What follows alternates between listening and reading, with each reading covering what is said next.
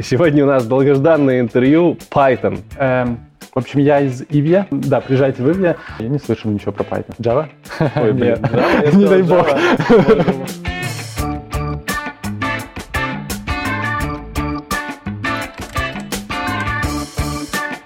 Всем привет! Меня зовут Лекс IT Борода, и вы на канале IT Борода, короче. И Сегодня у нас долгожданное интервью Python. Python, который меня просили, блин, под каждым видосом, типа, когда Python, когда Python. Вот он, Python. Олег Шудловский сегодня у нас в гостях. Да. Всем привет. И, собственно, не будем тянуть. Давай начнем с твоего детства, с того, где ты учился. Сначала, может, в школе какой-то интересный, потом в универе, про университетские годы, и потихоньку пойдем. Да, окей. Эм, в общем, я из Ивья, такой маленький городок в, Гро- в Гродненской области, где все выращивают помидоры, много теплиц, э, и где был... С- Саша Шуков. Да, и приезжал президент, сказал, И что там рай. Вот. Так что, да, приезжайте в Ивье. В общем, э, в этом маленьком городке есть только две школы. эм, И я учился в средней школе, Ивской там, ну, она только одна, потому что вторая — это гимназия. Эм, В общем, программированию, э, как бы я начал увлекаться программированием и заниматься программированием, когда ко мне пришел эм, мой учитель по информатике, Мгм. эм, потому что мне купили компьютер, я начал что-то делать, все очень быстро сломал, там, знаешь, поменял папочки, ярлыки такие красивые сделал, там тему поменял, красиво сделал, и очень быстро все поломалось. Родители позвали моего учителя, чтобы он все починил. Э, Он начал чинить, а я ему начал указывать, как правильно это делать. Вот, ему это не очень понравилось, но через какое-то время он пригласил меня на факультатив по информатике, э, где занимались программированием.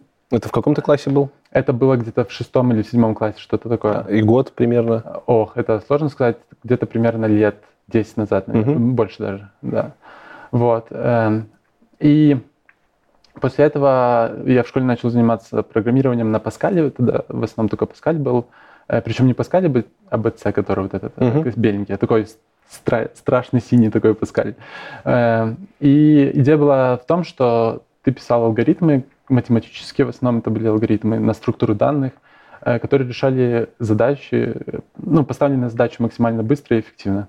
Это у вас в информатике на факультете вот такие А, задачи? да, то есть на информатике, на факультетиве уже готовили к олимпиадкам, которые Мгм. уже как бы были там. Э, идея в том, что вот в республике у нас в Беларуси такая вещь, что на олимпиадке по информатике участвуют с 6 по 11 класс. Типа нету градации по классам.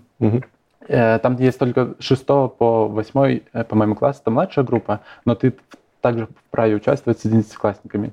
Прикольно. Вот. И э, в седьмом, по-моему, классе или восьмом я поехал на Олимпиадку э, первый раз. Э, я, получается, выиграл район, и потом выиграл в том же году сразу область, занял первое место с э, моим другом уже потом, э, с Воронова Константином. И, и все, и с тех времен я прям так усердно начал программировать, э, такое олимпиадное программирование, такой чистый Паскаль, э, ну, на каком-то начальном этапе. Э, И это очень увлекало, это очень было круто, потому что задачи, которые связаны с олимпиадками, они э, подразумевают, что ты найдешь такое решение, которое максимально быстро работает, которое позволяет максимально быстро обработать данные. У тебя очень много ограничений, э, и тебе нужно найти вот такой правильный алгоритм, который э, создать правильно, придумать правильный алгоритм, который обрабатывает данные как можно быстрее. Тебе дают задачу, у которой есть ограничения по времени, ограничения по памяти, и у тебя ну, дают какие-то входные данные, которые должна принимать твоя программа. Обычно это либо через э, консоль, либо через э, с файла. Ты должен прочитать эти данные. Вот. И э, ты должен четко понимать, э, как быстро эти данные могут обрабатывать, какая у тебя сложность будет алгоритмов, потому что ты как бы от- от- э, ну, пишешь свою программу, потом ты ее отправляешь в конце олимпиадки жюри, и они тестируют. Ты не знаешь, как она, сколько баллов вообще наберет, как она пройдет, э, вообще правильно она работает или нет. Ты узнаешь, что только в конце олимпиадки. И ты должен предполагать, если, ну, теперь, например, у тебя количество элементов там какое-то вымышленное n, Мгм. ты должен предполагать, э, сколько времени э, займет обработка вот этих элементов, чтобы ты уложился по времени и чтобы ты там набрал баллы. Слушай, это похоже немножко на код, как, то, как Кодварс работает. Э, Типа, Ну, у них Ну, я не слышал, есть по такая времени, штука, Code the Force, э, платформа топ, э, э, топ-кодер, такая платформа. Э, И ты там, ну, там, собственно, вот если зайти на Code the Force, там, собственно, такие задачи. То есть тебя дается какое-то описание того, что должна решать твоя программа, даются входные данные, и дается время, за сколько вот она должна принять данные и, и отдать данные. Мгм. Вот. И ты должен очень четко вложиться в это время. И в память тоже оперативно. И обычно это время типа одна секунда. Ну, в, среднем примерно 0,5, одна секунда. И ты понимал, что так, если n равно где-то э, 10 в шестой, Паскаль работает примерно с такой-то скоростью элементов в секунду, значит, если там такой-то, такая-то сложность алгоритмов, ты впишешься, там, и там все... А Паскаль был обязательно как язык или можно Эм, было выбирать? Ну, в то время в основном все писали на Паскале, и есть такой Гена Короткевич с Гомеля.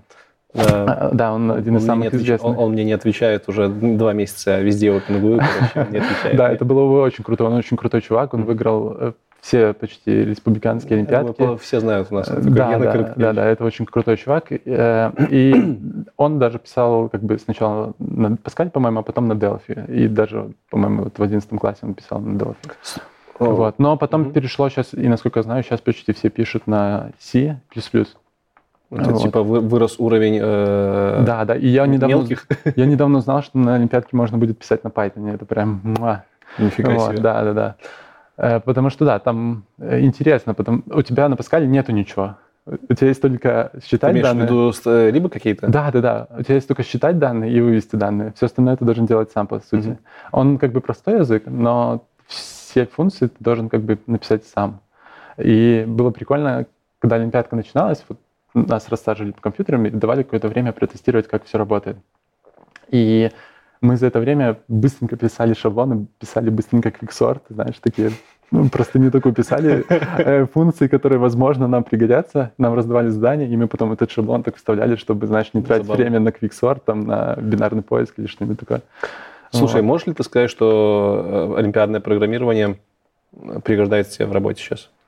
Именно навыки А. олимпиадного программирования. Слушай, очень сложно. То есть эм, навряд ли оно мне пригождается, но способы мышления, которые как бы использовались во время олимпиадного программирования, определенно да. И кроме того, э, я занимался олимпиадным программированием, получается, почти 5 лет, плюс еще универ там. э, и когда я начал работать, это была б- огромная проблема начать писать именно промышленный код, а не тот, который привык. Потому что, знаешь, типа for i равно единице, то n, вот это вот все. И ты не писал никогда функции, ты никогда не оперировал объектами в олимпиадном программировании. Твоя задача только написать максимально быстро, потому что у тебя есть 5 часов на решение задач, и максимально эффективный код. Тебе нету времени думать о том, как там объекты между собой общаются или еще что-то. Прикольно. Мы никогда не использовали, ну, точнее, э, как бы редко использовались там какие-то классы, максимум, что мы использовали структуры, по-моему. То есть нет критерия э, каких-то красоты архитектурного подхода? Абсолютно нет. То есть твоя задача только написать вот этот код за максимально короткий промежуток времени. Который отработает Да, да, да. максимально быстро. Плюс еще на некоторых олимпиадах, например, э, там чем раньше ты сдал код, тем больше ты получил очков. Интересно. Э, да, и типа тебе нету времени там писать комментарии, там, думать над переменными. Мы даже знаешь, что делали? То есть, например, for и равно единице to n, да, мы писали как forn э, в в C++, как типа забивали э, define, ну, Я определяли, понял. да. Типа алиас. Забавно. Да, да, да. И ты вместо того, чтобы тратить время на написание там цикла, ты просто пишешь такие вообще уродливые штуки. То есть вы реально, типа, отчасти программировали на скорость? да, да. Типа тот, кто владеет слепым набором, тот... Да, поэтому оно называлось олимпиадное программирование. То есть у тебя очень ограниченное время. Э, В некоторых олимпиадках у тебя снимают очки, если ты как бы, чем позже ты сдашь, тем меньше ты очков получишь. Э, И ты не думаешь вообще ни о чем, кроме как максимально быстро и эффек- эффективно написать алгоритм. Все. Это твоя задача. Больше ничего не нужно. Почему тогда такой ажиотаж большой у крупных компаний, чтобы забирать себе олимпиадников? Это скорее о том, как они умеют мыслить и оперировать эм, сущностями. То есть, э, понимаешь, на олимпиадном программировании, то есть, вот, например, в 11 классе, когда участвовал на республике, я уже знал примерно программу универа. То есть структуры данных все, там красно-черные деревья. э, Как... А, то есть весь компьютер-сайенс, все глубинные вот это Да, да, да, там, это там строки, суффиксные деревья. Я мог там, например, э, найти строку Очень в списке база. ну, как бы строк, строк за n log n. Это как бы люди не понимают, что там как можно сделать это без двух циклов, без n квадрата, да? Мгм. А в 11 классе ты это все прекрасно понимаешь, ты абсолютно понимаешь, как вот э, как быстро обрабатывать различные Достаточно того, сущности. что в 11 классе ты понимаешь, что такое сложность алгоритма. Да, типа. да, да, да. То есть, как бы это немножко такой, это немного бесполезно, потому что сейчас уже по- почти все есть. Но то, как э, олимпиадники умеют как бы мыслить, то, как они умеют оперировать сущностями, как они могут строить сами вот эти алгоритмы, Угу. Типа вот это очень ценно, потому что обучить их ООП это не, не так затратно, как обучить их мыслить. Что после школы? Типа прав, правильно ли, что олимпиадное программирование было твоим э, ключевым фактором при выборе университета? Эм, ну, наверное, да. ты пошел дальше? Да, потому что э, после победы на республике я мог поступать без экзаменов в любой универ. Эм, и, кроме того, была командная олимпиада в России, и мы там заняли какое-то место, плюс потом индивидуальная тоже олимпиада в России. Эм, и я мог и в российские некоторые вузы тоже идти без экзаменов. Mm-hmm. Да, но я выбрал Багуир. Не знаю, не знаю почему, у меня просто много было знакомых из Бугуира. Плюс сказали, что там меньше математики. Вот. Ты не хотел математику? Не, не очень. Я хотел программирование. Это, это стереотип, что олимпиадники, они загнаны по математике. Есть разная математика. То есть есть э, математика, которая пригождается тебе в программировании в плане там алгоритм, вот это вот все связано с алгоритмами, а есть там матанализ, который там уравнение колебания струны теплопроводности, типа, которое тебе как бы не очень пригодится, э, и я не очень хотел это как бы так углубленно учить. Угу. На какой ты факультет поступил? На КСИС, на информатику. Вот. Это компьютерные системы и без... Э, компьютерные системы сети, сети. да. да. Пять лет учился, да? Э, четыре. Четыре года. Четыре и магистратура. Кто тебе университет дал в основном? Как, как ты считаешь? Основные Слушай, вещи, которые дал университет? Это очень тяжелый вопрос, потому что, на мой взгляд, как бы университет немного бесполезный в том, как бы, Популярно, то, как они сейчас работают, по крайней мере. Вот. Ну, во-первых, потом олимпиаднику сложно говорить, потому что мы очень много знали в программировании. И когда мы приходили в университет, мы как бы понимали, что там будет, и что нам ожидать, с чем работать и как это делать. Вот. А ребята, которые приходили по ЦТ, им было очень сложно. Они не представляли, что они должны делать. И самое печальное, что происходит в универах, это то, что они не умеют абсолютно замотивировать человека. Преподаватели, в смысле, ну, университета? Да, ну, в, mm-hmm. даже в университете в целом. То есть приходит человек после ЦТ, и ему нужно объяснить, что как бы вот для, и программирование используется вот для этого, для этого ты можешь делать вот такие крутые штуки. То есть ЦТ, это централизованное тестирование типа ЕГЭ в России, люди не понимают еще, что, что они вообще на программировании тут бывали такие? Нет, они как бы понимают, как бы все примерно понимают, что такое программирование, mm-hmm. да. Плюс еще ты можешь сходить на какие-нибудь курсы, там что-нибудь послушать, особенно в Минске, это не проблема. Но когда ты приходишь в универ, когда перед тобой приходит преподаватель, который начинает программирование читать с презентации, э, вот, или там, когда, ну, просто э, там раз, я не буду говорить э, там конкретно какие предметы, но обычная картина всех лекций представляла собой презентации, которые перечитывали, и ты слушал. Угу. И мало того, что ты не очень как бы хорошо, может, понимал, это абсолютно демотивировало. Ты не понимал, зачем это, для чего мне это нужно. И э, те, кто приходили по ЦТ именно в программирование, у них был огромный стресс в том плане, что они не понимали, зачем это им. Э, было даже очень сложно им объяснить это. То есть, ну, не переживай, программирование, а тебе понравится, все будет нормально, ты будешь получать большую зарплату, да. А он не понимает того, что ему объясняют. Это его демотивирует, и это так экспоненциально увеличивается, и, очень, и как бы очень сложная ситуация. И, на мой взгляд, как бы универы в первую очередь должны мотивировать людей, а потом уже преподавать, тем более в программировании. Вот. Зачем, э, тогда немножко вернемся назад, зачем ты пошел в универ, если ты и так, в принципе, знал уже половину программы? Ты ну, ожидал чего-то нового там? Э, во-первых, да, я ожидал чего-то такого э, нового в плане программирования. Э, плюс я хотел дальше, ну, в тот момент, по крайней мере, поучаствовать в олимпиадках. Тоже как бы было прикольно, потому что уже команда универа, да, да, да. Вот. И, ну, не знаю, как бы все идут, я иду. Ну, в тот момент я так думал. Вот сейчас я бы, наверное, вот очень сильно подумал. Вот. Даже когда у меня была опция не сдавать ТСТ, то есть я могу автоматически выбрать любой универ, я бы все равно подумал. Ты бы подумал, в принципе, идти в универ? Да, в принципе, идти или нет. Может, лучше, типа, просто пойти на курсы там. И мне кажется, что на курсах, кстати, гораздо более эффективно преподают программирование, чем универ. пойти на курсы? Для чего? Ну смотри, я же олимпиадник, который пишет на Паскале C++. А, понял. Я же не могу промышленное программирование э, заниматься, то есть абсолютно не знаю, там, как объекты устроены, как веб работает, ну и так далее. Э, олимпиадник этого ничего не знает.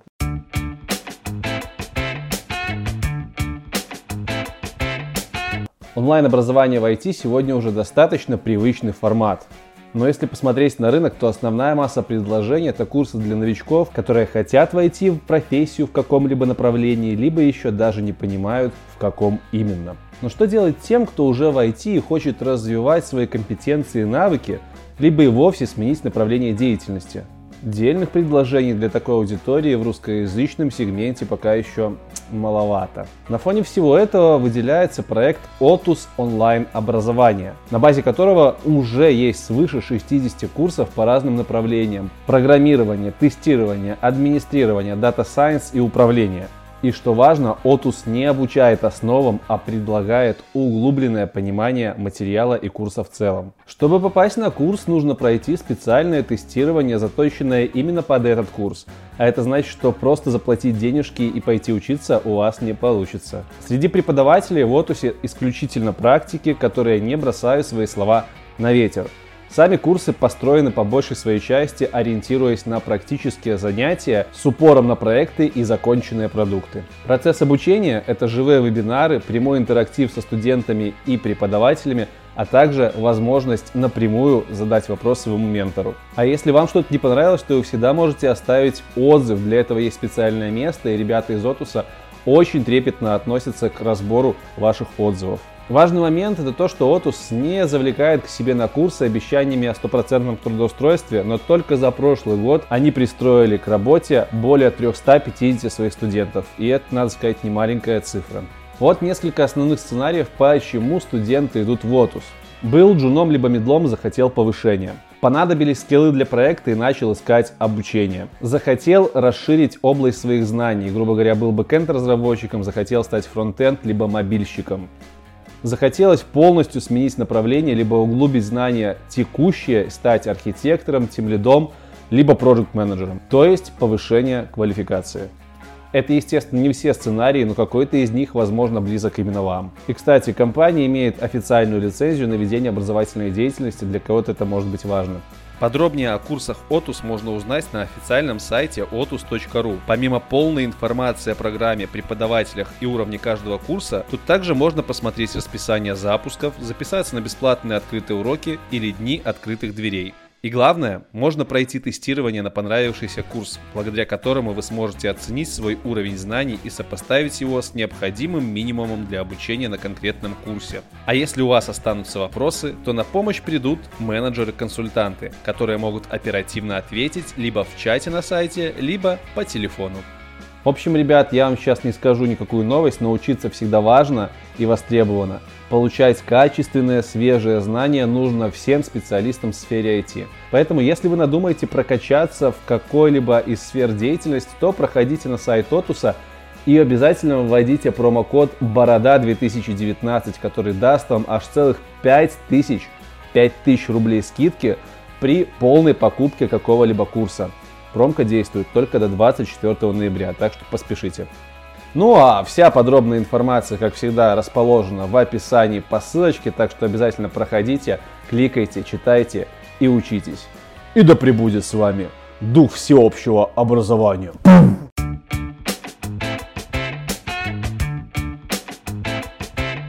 Когда ты начал работать? Э, Когда ты начал именно работать в промышленном программировании? В промышленном. Э, Получать пер... первые деньги? С первого курса, да. Но ты же не знал ничего, кроме Паскаля. Да, да, это, это была проблема. То есть я начал работать на JS и PHP. Э, вот. Э, идея была в том, что когда я выиграл Респу, у меня было много свободного времени, я там пошел сдавать на права, все дела, пока остальные там сдавали ЦТ. И я решил, что пора, короче, делать свой стартап. Вот так. Да, да, прям сходу стартап надо делать. Я быстренько загуглил, и первое, что мне попалось, это, ну, JS, HTML и как бы PHP. Я такой думаю, ну, типа, хорошо, не, не проблема, разберемся. Вот. Я как-то за полгода, за год, ну, вот перед универом это разобрал, даже получалось делать какие-то там сайтики, uh-huh. получалось делать типа как-то как стартапы, но они далеко были от этого. Вот. Э, ну и, собственно, когда... Подожди, а что ты имеешь в виду под стартапами? Ну, я пытался сделать какие-нибудь, реализовать свои идеи. А, в смысле да, проектики? Да, да, на, проектики, просто да. на пыхе и на JavaScript? Да, да, да, да, Мгм. да. Мгм. Вот, это было ужасно, потому что это была, типа, статическая страница, которая генери... ну, отдавалась Apache Nginx, Мгм. и там был такой код, типа, абсолютно без фреймворков, просто который там if это, вот этот блок показывает, типа, вот, ах, ужасно. Вот, э, да, но это как-то работало, я смог даже это задеплоить, там, э, в мир выпустить, э, и вот как-то так все пошло. То есть я параллельно с Олимпиадкой, точнее, после Олимпиадки, параллельно в универе с Олимпиадкой пытался разобраться в промышленном программировании. Э, Когда наступил тот момент, когда ты перестал заниматься олимпиадками и ушел нормально в промышленную именно разработку? Эм, ну, тоже где-то в начале второго курса, наверное. Почему от олимпиад ушел? Некоторые до конца универом занимаются. Он, Короткевич тоже он Да, да, да. варит. Э, я как-то не очень видел такого, что ли, ну, может быть, смысла даже. Эм, потому что это очень узконаправленная специальность. И это как бы используется не так обширно, как э, м, могло, должно быть, потому что уже много есть готовых решений, Мгм. которые реализуют то, что ты хочешь делать, то, что ты знаешь. Э, И бороться с этими готовыми решениями, там, не знаю, делать какие-то свои open source проекты, это, во-первых, одному очень сложно, а во-вторых, это порой бесполезно, потому что те проекты, они росли там типа годами. И даже если ты знаешь какую-то супер крутую структуру, которая всех спасет, Мгм. то реализовать ее типа супер сложно одному. Где- Да, и плюс еще была проблема как бы с работой. То есть олимпиадник не может пойти и сказать, типа, ребята, я умею писать круто там квиксорт, возьмите меня на работу. Это Слушай, ну проблема. я не знаю, стереотип это или нет, но возможно даже нет. Я слышал, что олимпиадникам, особенно международного уровня, это было на межнарах, Ну, очень часто приходят Да, э, очень часто приходят предложения из крупных контор, типа там Microsoft. и Да, и, и то же самое было у меня. То есть у меня приходили пара, приходила пару имейлов с Гугла. Первый раз я им что-то ответил, они сказали, а, у вас не- вам нет 18, типа, мы потом напишем вам. Э, Потом они несколько раз писали уже, но я ничего не отвечал. Почему? Эм, Это же Google. Не чувак, знаю, Это я, же Google. как-то так. э, В то время как-то у меня были другие какие-то цели, я что-то не... Ну, я тогда, во-первых, в универе учился, надо было думать, что делать с универом, если тебя в Google приглашают. А во-вторых, там как-то не до этого было, я просто сказал, что-то написал, что типа, ребят, давайте попозже, типа, и все. И, и в итоге на втором курсе И в Яндекс тоже были предложения. То есть, э, то есть компания как бы, пред- ну, они предлагают, но когда ты придешь в эту компанию работать, ты явно не будешь писать то, что ты писал на Олимпиадках. Это сто процентов. Ну, это Да. же да, Яндекс. Ну, Яндекс, он в Минске есть, можно и в Яндексе работать, и в универ ходить. Да, да, да. Но в Яндексе я тоже не помню, почему. А, потому что там надо было сначала в ШАТ пойти, а мне что-то не хотелось в ШАТ. Я хотел просто на Олимпиадках участвовать. Ну, там Шат? Это что такое? Школа анализа данных. Ага, понятно. Окей, тогда в итоге что у тебя было первым местом работы? Эм, Это было типа как, как эм, не знаю, не как курсы, а э, стажировка типа. Мгм. Вот. э, и- То есть э, там так случайно попалось, что я пошел на какой-то хакатон тоже реализовывать свои проекты, э, а потом там сказали, типа, кто PHP-программист, типа, покажитесь там, э, поучаствовать в других проектах. Я показался, меня пригласил там уже в будущем мой друг Алексей, вот, и как бы я там, ну, работ, ну, как бы работал над проектами, но это так было, скорее как стажировка, получается, и на PHP. Мгм. Но в какой-то момент он такой сказал, типа, о, у нас тут есть прикольный, типа, проектик, и э, давай попробуем на Python его сделать. Я такой, типа, о, я не слышал ничего про Python. Он такой, ну, вот ты там за недельку разберись, вот, и там есть такой фреймворк торнадо синхронный, короче, мы думали на нем написать, поэтому ты разберись и попробуем. За недельку язык. За недельку, да. Я Давай. такой, типа, ну ладно, типа, и все. Вот. И это были самые тяжелые, типа, времена в моей, наверное, жизни, потому что я абсолютно ничего не понимал, что там происходит, особенно после, как бы, ну, C, C++. И у меня вообще опыта промышленного программирования Мгм. особо не было. И Тем более после PHP, да, когда ты, знаешь, пишешь все в HTML, и между HTML код Да, PHP О, пишешь, боже. а тебе нужно тут оп и асинхронный фреймворк э, на Python сделать, который, в котором нету PHP, и в котором нет HTML. Вот, короче, да, беда. Это было лет пять назад, да? Или Э, Это было больше, наверное. Ну, где-то так, да. чтобы понимать? Да, да, да. Окей. То есть прошла неделя, и ты что-то там... Да, я, я что-то попыталась сделать, абсолютно точно ничего не получилось. И как бы Леша, он начал меня как, как менторить, что ли. То есть он мне- Python. Да, то есть он мне помогал разобраться во всяких, как работает фреймворк, там, э, как, как вот э, правильно там э, обрабатывать запросы. Вот все вот это он мне как бы как менторил, получается, как э, помогал мне понять, что происходит. И каждый раз я, знаешь, пытался это если возвращаться к олимпиадному программированию, каждый раз я пытался сделать что-то свое, написать какую-то супер свою офигенную классную функцию, вот, приходил Леша и говорил, типа, а тут вот э, pip install, и все, у тебя все будет. И, типа, нам ни в коем случае не нужно то, что ты пишешь. Я такой, типа, в смысле? Это же оно так эффективно. А я еще почитал, что некоторые библиотеки, там они, э, у них такая-то сложность я нашел. Это, кстати, очень сложно найти. Вот ты хоть раз пытался найти Нет. как в библиотеке, какая у Нет. сложность? Этого никто не пишет, да? Типа, А мне было интересно. у нас нет ограничения по ресурсам плюс-минус там. Да, да, да. А мне было тогда интересно, да. И, и я как-то разобрался, я посмотрел, что там сложность такая, такая себе. Я такой написал огромную простыню своего кода, а пришел Леша и сказал, типа, а это нам, не, нам типа такой код не нужен, мы просто поднимем два сервера, и у нас все будет работать. И вот тогда, тогда у меня просто вообще крышу снесло, типа, зачем я, типа, учил пять лет э, олимпиадное программирование, если они поднимут два сервера, у них все будет работать. Э, Типа, что? Вот. произошел это, был, это такой. очень было странно. И вот в тот момент, как бы, тебя как будто изнутри так все ломает, твои все, вот, ну, как бы вот э, ассоциация о том, как, как должно выглядеть программирование, что должно быть все суперэффективно, что должно работать максимально быстро, э, у тебя это все прям так ломается и, при- и представляется уже как такой промышленный код, в котором объекты должны как-то там Мгм. красиво взаимодействовать. Что дальше было? После А. Леши, после вот ты Да, начал? потом мы с Лешей начали свой стартап делать. Э, Его, кстати, делали довольно долго, наверное, полтора или два года. И поначалу было все неплохо, но в какой-то момент там так получилось, что, ну, что все нам почему-то говорили, типа, а, не очень там хорошая идея. Она была, сня... она была B2B, и мы ходили по всяким компаниям в Минске, там э, в 21 веке, например, были там... э, Ну, Кратенько, в чем суть была? да, это, короче, она позволяла, э, когда тебе кто-то звонит в компанию, она вывешивала такой номерок на сайте и потом позволяла отслеживать, откуда этот звонок был. Типа всю статистику показывать о пользователе, который Прикольно. позвонил тебе в компанию, например. Ну, в 21 веке это очевидно, потому что когда тебе звонят, что-то заказать, и ты хочешь знать прям, почему тебе позвонили, откуда он пришел, чтобы позвонить, ну Это прикольно. 21 век это крупный интернет-магазин Беларуси. интернет-магазин, да. Это Вот. бигдата какая-то у вас там была прям? Что-что? Бигдата какая-то уже у вас там Ну, была? не, в Big Data не было, потому что у нас не было клиентов. Вот, но если бы все получилось, то да, наверняка, была бы, да. Эм, И мы работали в Имагуру, эм, и в какой-то момент я участвовал тоже постоянно в хакатонах, в различных там тусовках, в конференциях Питона тоже начал участвовать, потому что мы уже в тот момент полностью все на Питоне писали. Мгм. И на, на одной из конференций я познакомился там с Романом, э, и потом он, как оказалось, работал с нами в Магуру. Мгм. И он каждый день приходил и спрашивал нас, типа, ну что, вы заработали миллион? Мы типа такие, не-не-не, ну завтра заработаем, все будет нормально, завтра. Он на следующий день приходил, типа, ну что, заработали миллион? Вот. Но дошло до того, что мы все-таки как бы закрыли нашу идею, и тогда как бы Роман предложил мне как бы ну, попробовать э, какие-нибудь задания поделать уже в Дуисте, То есть Роман это был такой человек, который не парился, что он работает в крупной компании. Э, Но это была не крупная компания. Дуэст сейчас не крупная компания. Там 60 человек сейчас, а тогда было вообще 20. Можешь чуть-чуть сказать Вот. подробнее? То есть я, ты с- до, Да. сих, до сих пор продолжаешь работать с, с, ребятами да, из то есть э, я да, работаю э, с ребятами из Дуиста. Это очень крутые ребята. Во-первых, э, у нас есть два продукта Todoist и Twist. Todoist — это task manager, у которого там очень много пользователей. Вот. э, Это один из лидирующих, получается, среди task мен- менеджеров э, на рынке. Э, Причем там такая история была, что у нас первым был вендор-лист, Мгм.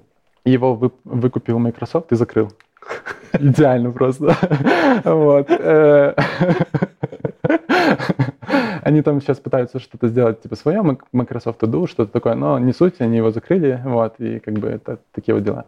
А второй продукт у нас Twist, э, который там тоже перерос из э, очень старого тоже проекта Дуиста, получается. И вот Twist — это очень крутая штука. Это, ну, типа, если просто очень объяснить, то это конкурент Slack, только правильный. То Только правильно. Только правильно, да. Потому что, смотри, Slack — это такая штука, в которой все общаются в реал-тайм. Да. Это как Telegram, только для компании. Ну да. Да, да, да. А у Твиста такая философия прям, э, что нужно общаться асинхронно. Это значит... Типа почтовик, но не почтовик. Да, то есть почтовик, но не почтовик, да. Вот в этом идея. То есть э, идея в том, что у тебя есть какие-то треды, в этих тредах есть какие-то обсуждения, в которых вы комментируете. И реакция на какой-то тред не обязательно должна быть real-time.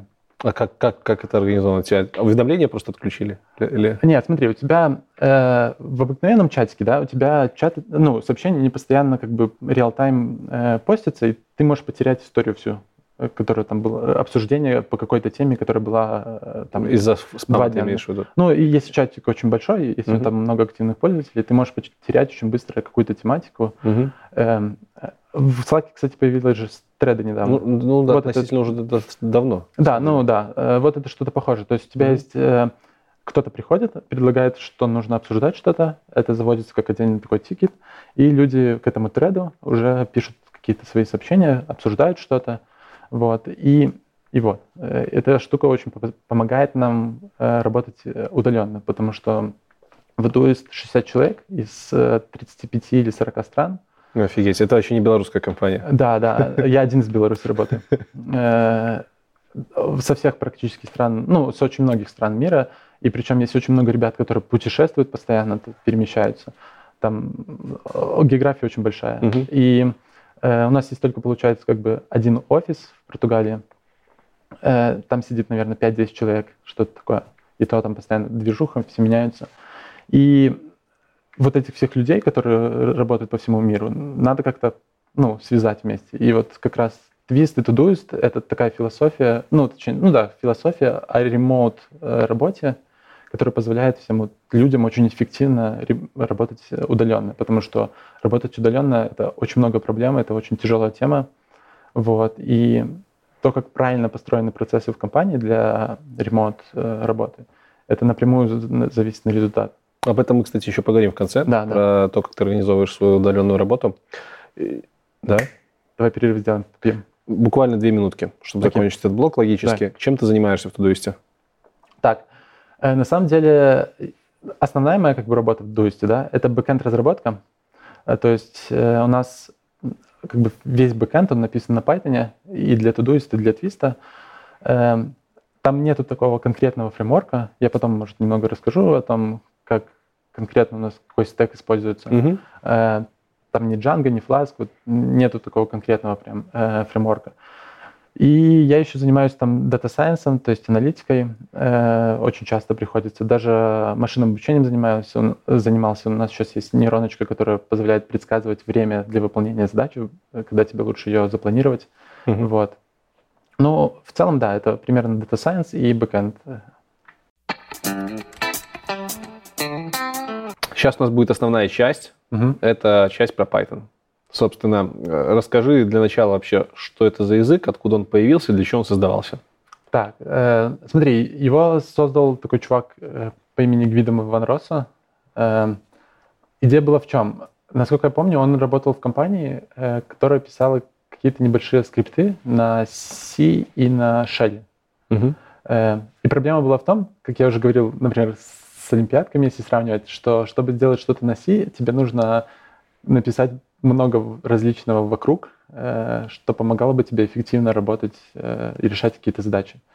Э, ну, имею в виду какие-то функции такие. Как что, на, на, на, на C нет библиотек? Нет. Они есть, да, но все равно это как бы... Вот представь, тебе нужно сделать очень быстрый скрипт, который как-то быстро очень обрабатывает данные. Что тебе нужно? Тебе нужно сделать make файл, описать все, потом все собрать, посмотреть, чтобы там никаких конфликтов, потом, ну, вот это вот все, да. А тебе хочется просто взять и как бы обработать там какой-то файл быстренько. Тебе не хочется думать о каких-то make файлах и так далее.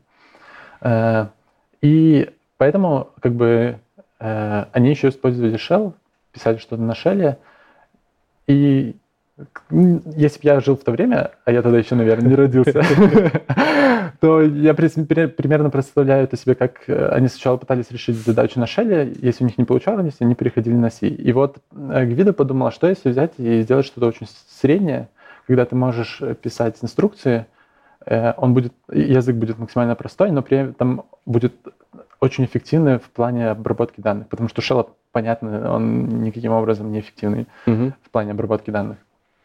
И вот оттуда появилась идея создать такой язык, интер, интерпрета, интерпретатор, да, интерпретируемый.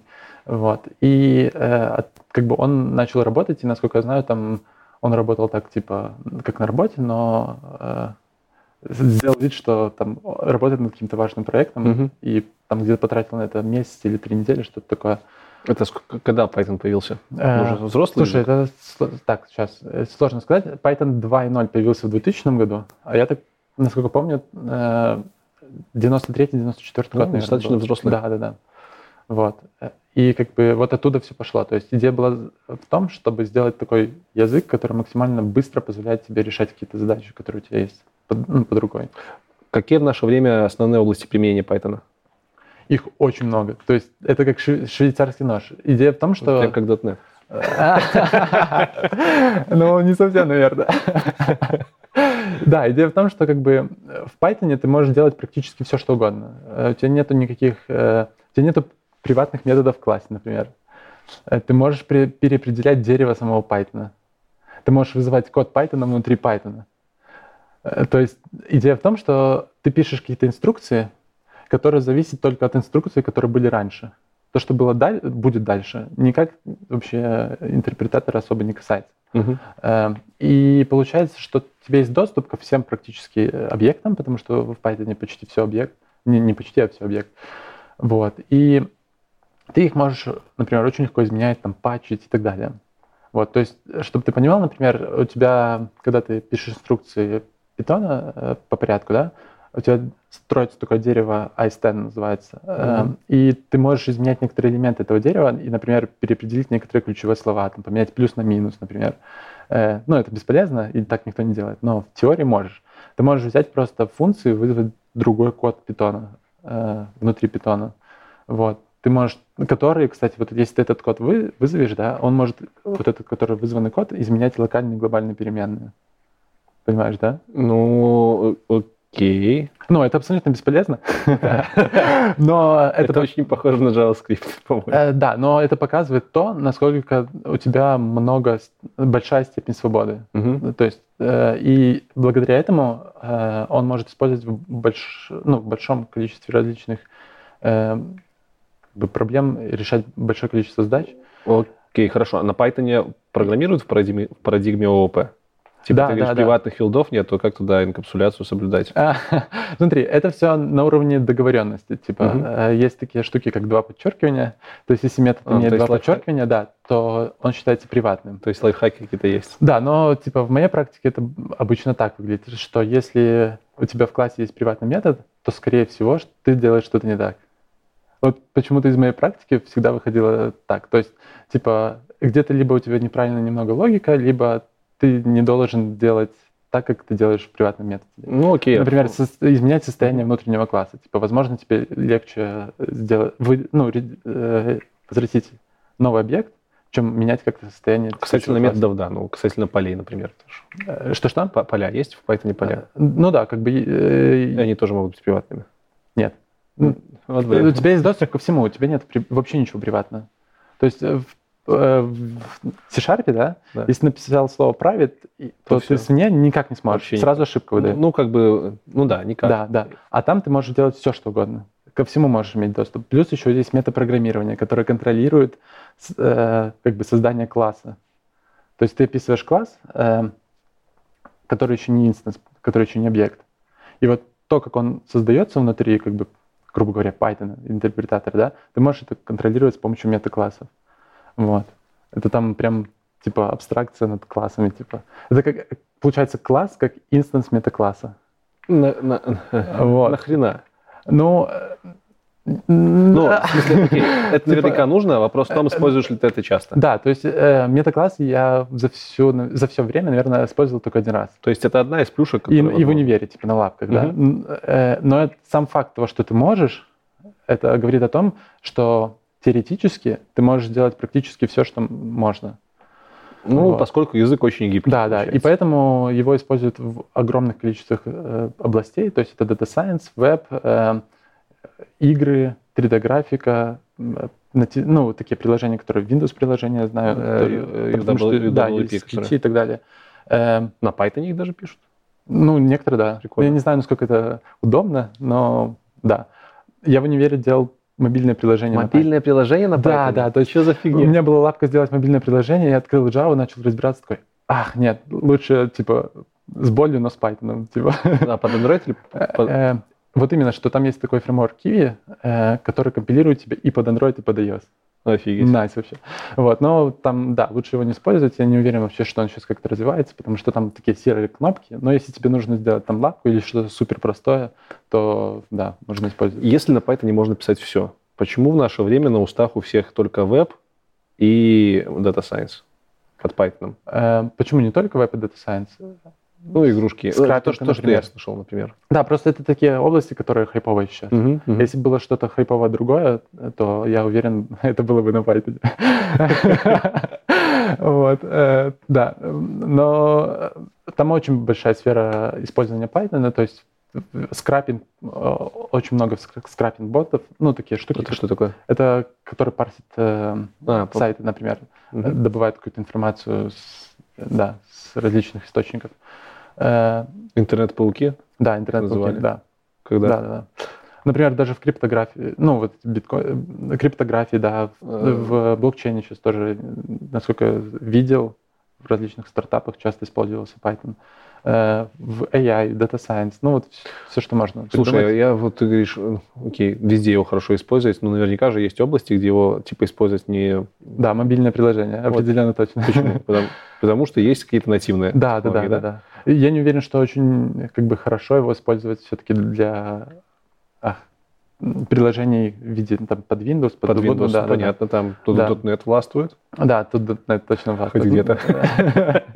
Вот, ну, его как бы используют, я прям слышу, что часто используют, но каждый раз, когда э, на конференции кто-то рассказывает про это, они рассказывают с какой-то супер сумасшедшей болью, и я каждый раз, когда это слышал, мне так было. Можешь чуть подробнее про Data Science рассказать? Потому что есть стереотип или нет, это тебе уже нужно будет ответить стереотип того, что для Data Science лучше сишка чистая, а Python это все типа оберточка, которая работает медленнее и не так красиво. Э, ну, тут не совсем так, потому что, смотри, идея в Python в чем заключается? Он очень простой и красивый язык. Эм, на нем очень быстро можно решить какие-то задачи.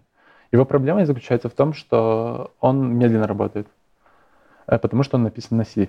Вот. И, но это как бы проблема, и как бы и нет. Потому что, смотри, э, во-первых, Медленно относительно чего? Есть надо уточнить. Java, C-Sharp, C... Он э, работает медленнее. да, да, да, да, да, да. Окей. Определенно точно. Ну, это, в принципе, как и Ruby. Такая же ситуация у Ruby, наверное. Эм, И идея в том, что когда тебе нужна какая-то быстрая конструкция, ты можешь просто написать на C ее и э, как бы всунуть в Python.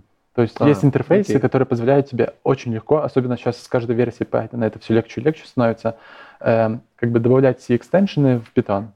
Я, кстати, там пару раз делал, и это было несложно. Это не такая не очень тяжелая работа. Вот. Кроме, кроме того, это, это очень круто. То есть то, что Python работает медленно, это ничего, ну, это абсолютно ничего страшного. Ну, есть- медленнее это ж не так, что прям в 100-500 раз медленнее. Медленнее это просто там, если ты будешь по- олимпиадку А, программировать, то он будет работать медленнее. я просто промолчу, не буду критиковать это. Так, окей. Вот. Но смотри, э, вот возьмем, например, C-Sharp, да? Э, Ты пишешь на C-Sharp. Ну, Бывает. Да.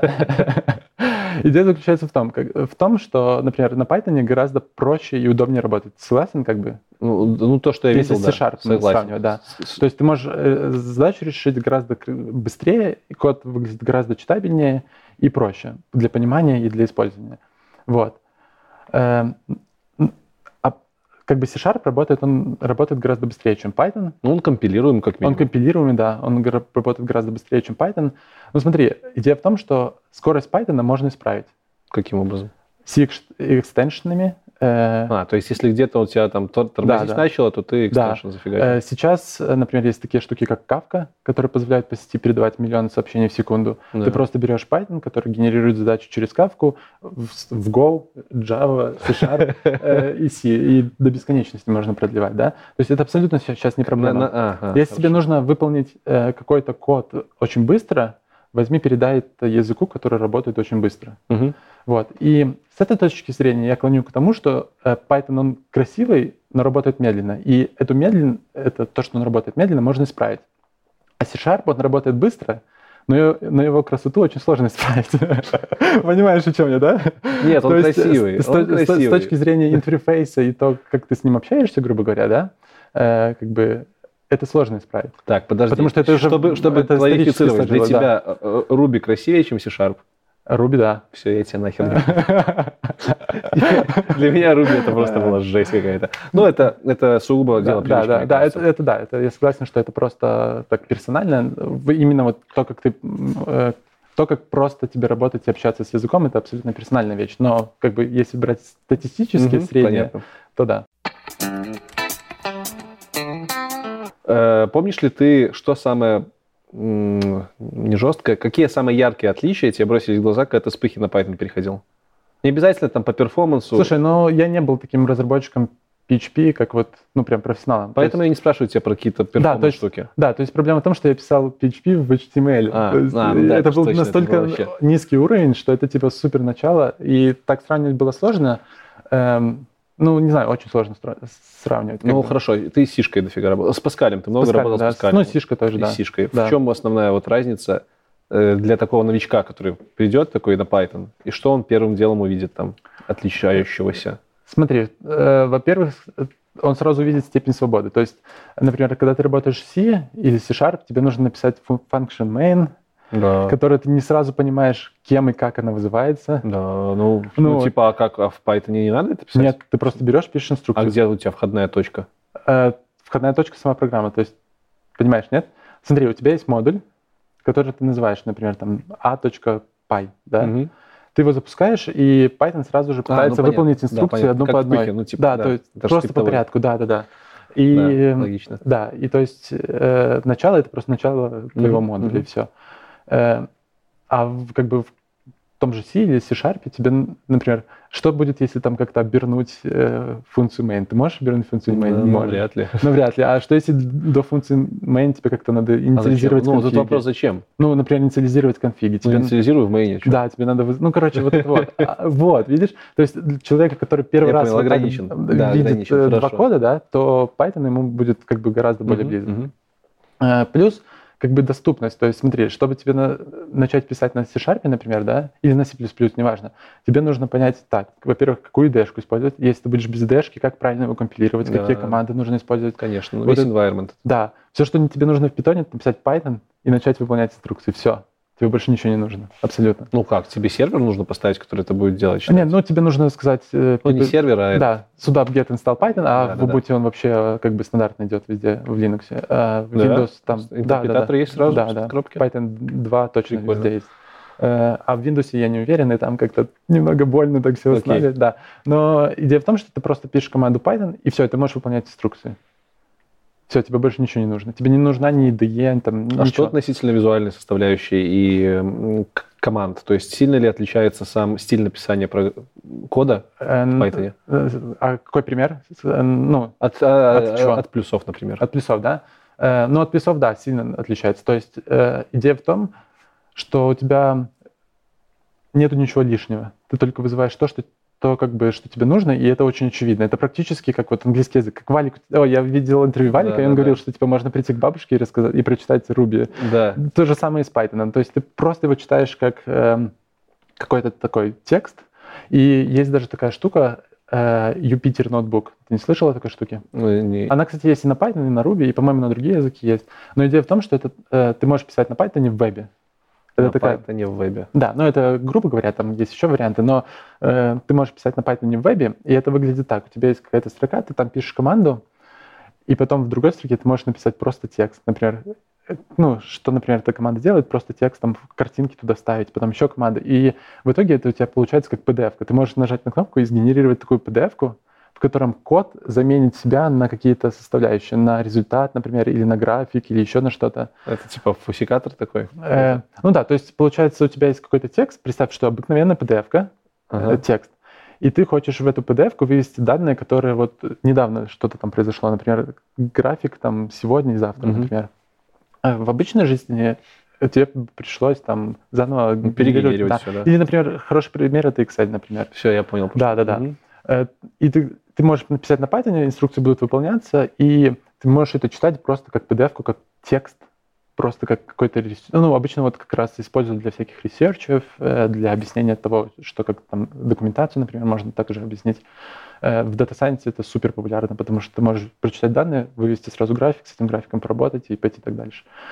И Это какая-то IDE-шка такая, Jupyter 8? э, это такой сервер, веб-сервер, Веб-сервер. который поднимается у тебя локально, и потом э, дает тебе возможность э, в вебе работать. Э, Это и для Ruby тоже есть. и- Прикольная и тема. Для PHP, по-моему, тоже есть. Что по поводу красоты кода? Э, типа, Да. все знают, что в Python очень важно соблюдать табуляции, Да, пробелы. это офигенно. Это офигенно, я Да. согласен. Почему так не везде, как ты думаешь? Э, Почему именно только в Python это есть? Ну, это очень сложный вопрос, почему так не везде. И сложно ли было Ну, это супер удобная штука, на самом деле. Не знаю, мне она очень нравится. Гораздо больше нравится, чем там всякие скобочки и То так есть у далее. вас единый стандарт, грубо говоря, написания кода. Да, э, и это, собственно, заложено в PEP.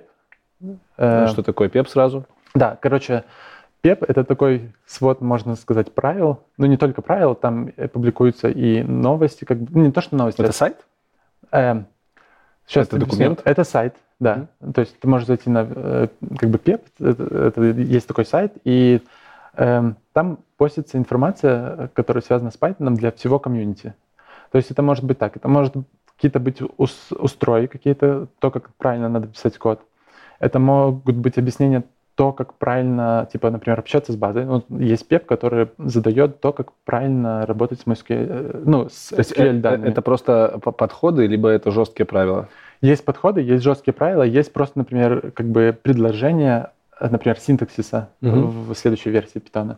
Идея в том, что ее постят обычно э, core-девелоперы, дальше идет обсуждение, там прям такое месиво обсуждений, вот, и в итоге этот пеп либо принимают с какими-то поправками, либо отвергают. И получается, все комьюнити Участвуют. участвует в том, чтобы создать как бы хороший Python. Круто. И в этом как бы основной прикол. То есть эм, Python, он такой супер демократический, на мой взгляд, язык, не только в том плане, что все решают, как, куда ему двигаться и так далее, в том плане, что у тебя есть очень много свобод в, в этом языке. Мгм. Ты можешь делать все, что хочешь, и из-за этого возникает проблема, что каждый делает по-своему. Вот. Эм, как бы с одной стороны это хорошо, но с другой стороны ты как бы э, можешь сам себе выстрелить в ногу, и поэтому э, разработчики как бы решили выдать такой конституцию с законами, понимаешь? Как в любой демократической стране. Они выдали конституцию, это, которая называется Zen Python. Там, по-моему, 19, по-моему, различных пунктов. Это, те- окей, типа, Да, да. типа, мы- Я даже помню. там- такой. Да, да, да. Там типа красивое лучше, чем уродливое, явное лучше, чем неявное, э, простое лучше, чем сложное. Ну, ты все равно можешь говнокодить? Или это просто Конституция дает тебе шанс сказать, что вот если там коллега Да. твой заговнокодил, ты типа вот посмотри в Конституции. Абсолютно точно ты можешь нарушать эту конституцию, но если ты э, работаешь э, в комьюнити, э, работаешь с другими разработчиками, то эти разработчики могут прям тебя натыкать в эту конституцию. И кроме того, это даже может быть в принципе как бы поводом, ну как бы для, уволн- для увольнения, наверное, потому что из-за тебя э, ты, ну там такой, такой свой правило, что как бы он не только э, стили указывает. Стиль это как бы просто PEP 8, это один только PEP из тысячи, по-моему. PEP 8, у них нумерация еще есть, да? Да, да, у них нумерация PEP 0, PEP 1 ука- а, объясняет, как устроен PEP, как комьюнити должно ну, как бы работать с предложениями. И дальше идет там PEP 8, PEP 20, это вот Zen Python. Между ними типа ничего нету? Нет, там тоже есть А, ну, различные, там много-много-много-много всего. Вот. И идея в том, что как бы э, если человек не, сов- не соблюдает этот PEP, он, во-первых, нарушает как бы такие вещи, которые очевидны, которые были уже придуманы для, для него, Мгм. до него. э, И как бы из-за этого потом в будущем могут страдать те разработчики, которые с ним работают. Поэтому да, это как бы нежелательно и как бы э, не очень. Правильно ли я понимаю, что если ты хочешь стать Python-разработчиком, ты можешь пойти изучить все пепы и э, начинать А- Абсолютно работать? точно нет. Э, Ну, то есть, смотри, PEP — это скорее как рекомендация. То есть это, это в первую, наверное, очередь рекомендация. То есть на Python ты можешь делать все, что угодно. Э, И кроме того, PEP, вот, например, даже Zen Python, да, он такой абстрактный. То есть, например, э, простое лучше, чем сложное. Ну, Ну, типа, это же тебе не объясняет, как ты должен писать код. Это просто объясняет вещи, которые ты сталкиваешься в процессе. И, и когда ты принимаешь какие-то решения, там, написать так или иначе, ты вспомнишь про то, что простое лучше, чем сложное, и напишешь более простым языком. Вот. Или, например, э, э, вот в C-Sharp там же нету такого, такого, что у тебя, у тебя есть объектно-ориентированное программирование, и как бы все. Ну да. И где-то там F-Sharp болтается, Да. почитать. Да, и все. Как бы. А, а здесь э, надо уметь балансировать между объектно-ориентированным программированием, между функциональным, между другими концепциями mm-hmm. и принципе. И вот эту балансировку помогает поддержать как раз-таки вот этот свод правил, который Понятно. рекомендует тебе, как правильно это делать. Но вот это вот как бы понятие того, например, что такое ОП, что такое функциональное, вот этих всех принципов, ты должен определенно знать и как бы, ну, владеть и понимать, что это. Что это. Едем дальше по фишкам языка, раз уж ты начал про PEP говорить. Это да. у меня было в списке вопросов про фишки. И, значит, фишки я, я в Python вообще ноль в Python. Uh-huh. Я видел там код только. Поэтому у меня вопросы будут в разнобой, скорее всего. Это вопросы, которые задавали подписчики. Но, тем не менее, попытаемся это обернуть в одну okay. историю. Э, несколько человек спрашивали, что такое Global Inter Интерпретер лог. Интерпретер лог, в чем суть и для чего эта вообще штука нужна? Э, да, чтобы его объяснить, это прям нужно немножко залезть вглубь, потому что, например, некоторые его ругают, но мне понравилось такое выражение на конференции, типа, когда вы обсуждаете ГИЛ, э, то не обсуждайте его в контексте общем, обсуждайте только проблемы ГИЛа. Хорошо, для чего вот, это? Да. Это что-то для многопоточности? Для да, это, во-первых, для многопоточности. Идея заключается в чем? Э, ОС, э, она, когда работает с потоками, она переключает потоки в случайное, в случайное время. То есть, и, как получается? Тебе кажется, что э, потоки не работают параллельно. На самом деле потоки работают последовательно. Так? Ну, не знаю, нет, наверное. Ну, мне кажется, что да. То есть у тебя есть один процесс. Смотря какие, и виртуальные, либо реальные. Наверное. Э, не постоянно переключается. Причем один процесс у тебя может быть только на одном ядре, насколько мне по... Ну, окей. Да. В одноядре, да, ну. Ну, в одноядерной на... модели у нас потоки, как бы, да, они... Да, то есть друг... один процесс в одном ядре, и в этом процессе потоки выполняются да. последовательно, угу. получается. И э, кажется, что проблема в том, что два потока могут, например, обратиться к одной ячейке памяти. Из-за этого что-то там ну, сломается. Дедлоки возникают, например, в классическом. Да, но это не совсем потом так, потому что они не могут обратиться к одной ячейке памяти одновременно, потому что они работают последовательно. Да, ну, да, да но, но, но они могут заблокировать друг друга. Да, но идея в том, что они переключаются просто в неожиданный момент времени, и, например, может создаться такая ситуация, что процесс э, как бы что-то сделал с памятью, угу. выключился, проснулся второй процесс, он эту память, например, обнулил. Угу. Потом выключился, опять проснулся первый процесс, и он получает как бы ноль, и такой, а, и все, выкидывает в ошибку. А, а что, он стоит, не хранит никакой там еще что-то? Да, но это вот в том понимании, как э, э, работает. Ну, а, типа, окей, как, да, если бы ты угу, писал на супер низком уровне. Угу. Э, вот, и как бы это проблема, которую нужно как-то решать. И идея была, ну, самого гила заключалась в том, что, а давайте попробуем выключить все остальные потоки, пока один работает. Причем как получается? Ты не можешь контролировать, когда ОС включает поток. Ну, точнее, наоборот, когда выключает на поток. То есть э, ОС выключает поток э, случайным образом. Угу. Вот. А ты можешь контролировать то момент, когда он пытается включиться. И ГИЛ, он, получается, принудительно э, как бы останавливает все потоки, кроме одного. Это хорошо или плохо? Звучит как, как какой-то костыль. Это не костыль, то есть это как... С одной стороны. Это с одной типа, стороны, да. Это умедля... есть, замедляет работу. Да, то есть если подумать, то у тебя есть последовательное переключение э, потоков, да, но Python пытается его контролировать, чтобы э, как бы уменьшить количество неприятной логики внутри себя. Mm-hmm. Потому что идея в чем? Идея в том, что э, GIL, он работает только для сишного кода внутри питона. То есть для самих инструкций э, GIL как бы он не работает. Ну, как он внутри C вот только работает. Он защищает только сишный код. Эм, там дальше есть всякие обертки типа threading log, но это уже, это уже другое. То есть это, это, ну, это тоже связано с гилом, но не совсем так. Вот. И идея в том, что, получается, гил, он дает какому-то потоку время поработать, э, и это время, оно раньше, вот в питоне втором, оно было обозначено через тики. Там, mm-hmm. типа, а давайте пускай один поток поработает там 100 тиков, например, да? Вот. И идея была в том, что этот тик — это не просто там какой-то э, команда, как, например, ассемблера или C++ команда, это именно команда питона, причем, по-моему, даже одна линия. То есть если у тебя есть, например, э, генератор, то есть литератор, который типа for и, и от единицы mm-hmm. до n, да, и возвращает вот какой-то лист, да, или array. И это написано в одной строчке, он может поток может э, в один тик пройтись, например, по 10 восьмой элементов, например, ну или по n элементов. Фига Это будет один тик, и он может работать так пару минут. Ну, например. Вот. Эту штуку пофиксили, в Python 3 там по времени, насколько я помню, по времени, то есть там дается 5 миллисекунд, которые ты тоже можешь менять, как тебе угодно. Э, И получается, GIL, он дает какому-то потоку поработать определенное теперь уже количество времени, э, что позволяет защитить C++ код э, так, чтобы разные, ну, разные части кода не обращались к одной и той же памяти. Правильно я понимаю, что эта штука плюсовая больше? Ну, да, да, да, да. Это, она, это не да, строго да. там пайтоновское какое-то Да, да, да. изобретение, Да, это, это она написана на C и защищает именно тот не плюсовая сишная. Да, и которая защищает именно сишный код. То есть у тебя есть инструкция на Python, под этой инструкцией есть много-много сишного кода. Так вот, когда ты вызвал эту инструкцию, вот этот вот код целиком защищает GIL, чтобы Окей. там ничего не произошло. А именно всякие объекты в питоне уже защищают другие штуки, там средний лог и так далее. Более высокого уровня Да, да, получается. да, да, да, более, немножко, немножко другое, да. Хорошо. Э, Дальше у меня спрашивали, что такое и для чего нужны Гевент, Джевент, Торнадо и Твист. Ну, про Твисты ты уже немножко рассказывал. Э, твист не. Это твист, это наш продукт э, Ой. Twist, да. Ой, блин, ой, блин. А Twisted это фреймворк на Python, да.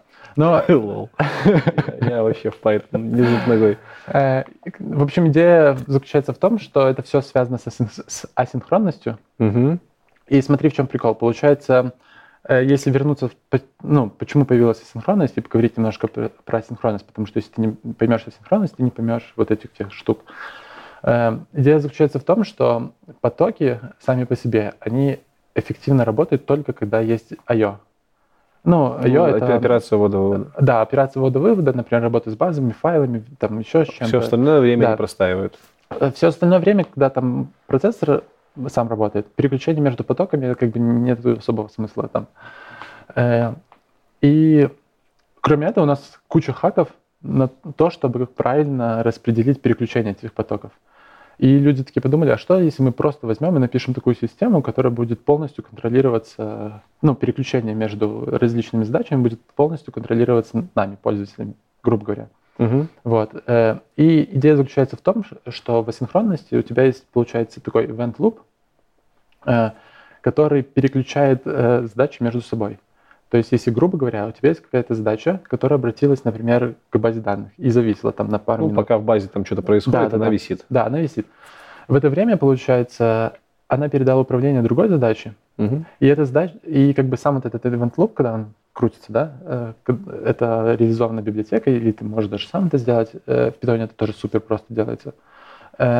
Он каждый раз проверяет, типа, не закон- ты не закончилась? А, ну ладно, я пойду другой. Ну, таким образом у тебя процессорное время да, и у тебя получается как бы э, ты хорошо. переключаешься между разными задачами, это как бы получается вот параллельность, асинхронность, и, и при этом как бы у тебя нет вот этой всей кошмарной логики, как, э, с- ну, с гилом и так далее. Мгм. Вот. И получается, иде- идея в том, что в Python это очень легко делается. Там есть такая конструкция, как yield. Да, Э, у нас тоже, кстати, есть. О, да.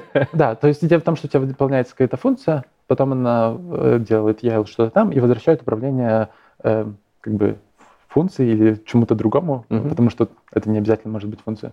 Вот. Э, возвращает управление э, родителю, получается, и может быть продолжено выполнение этой функции после yield в любой момент времени.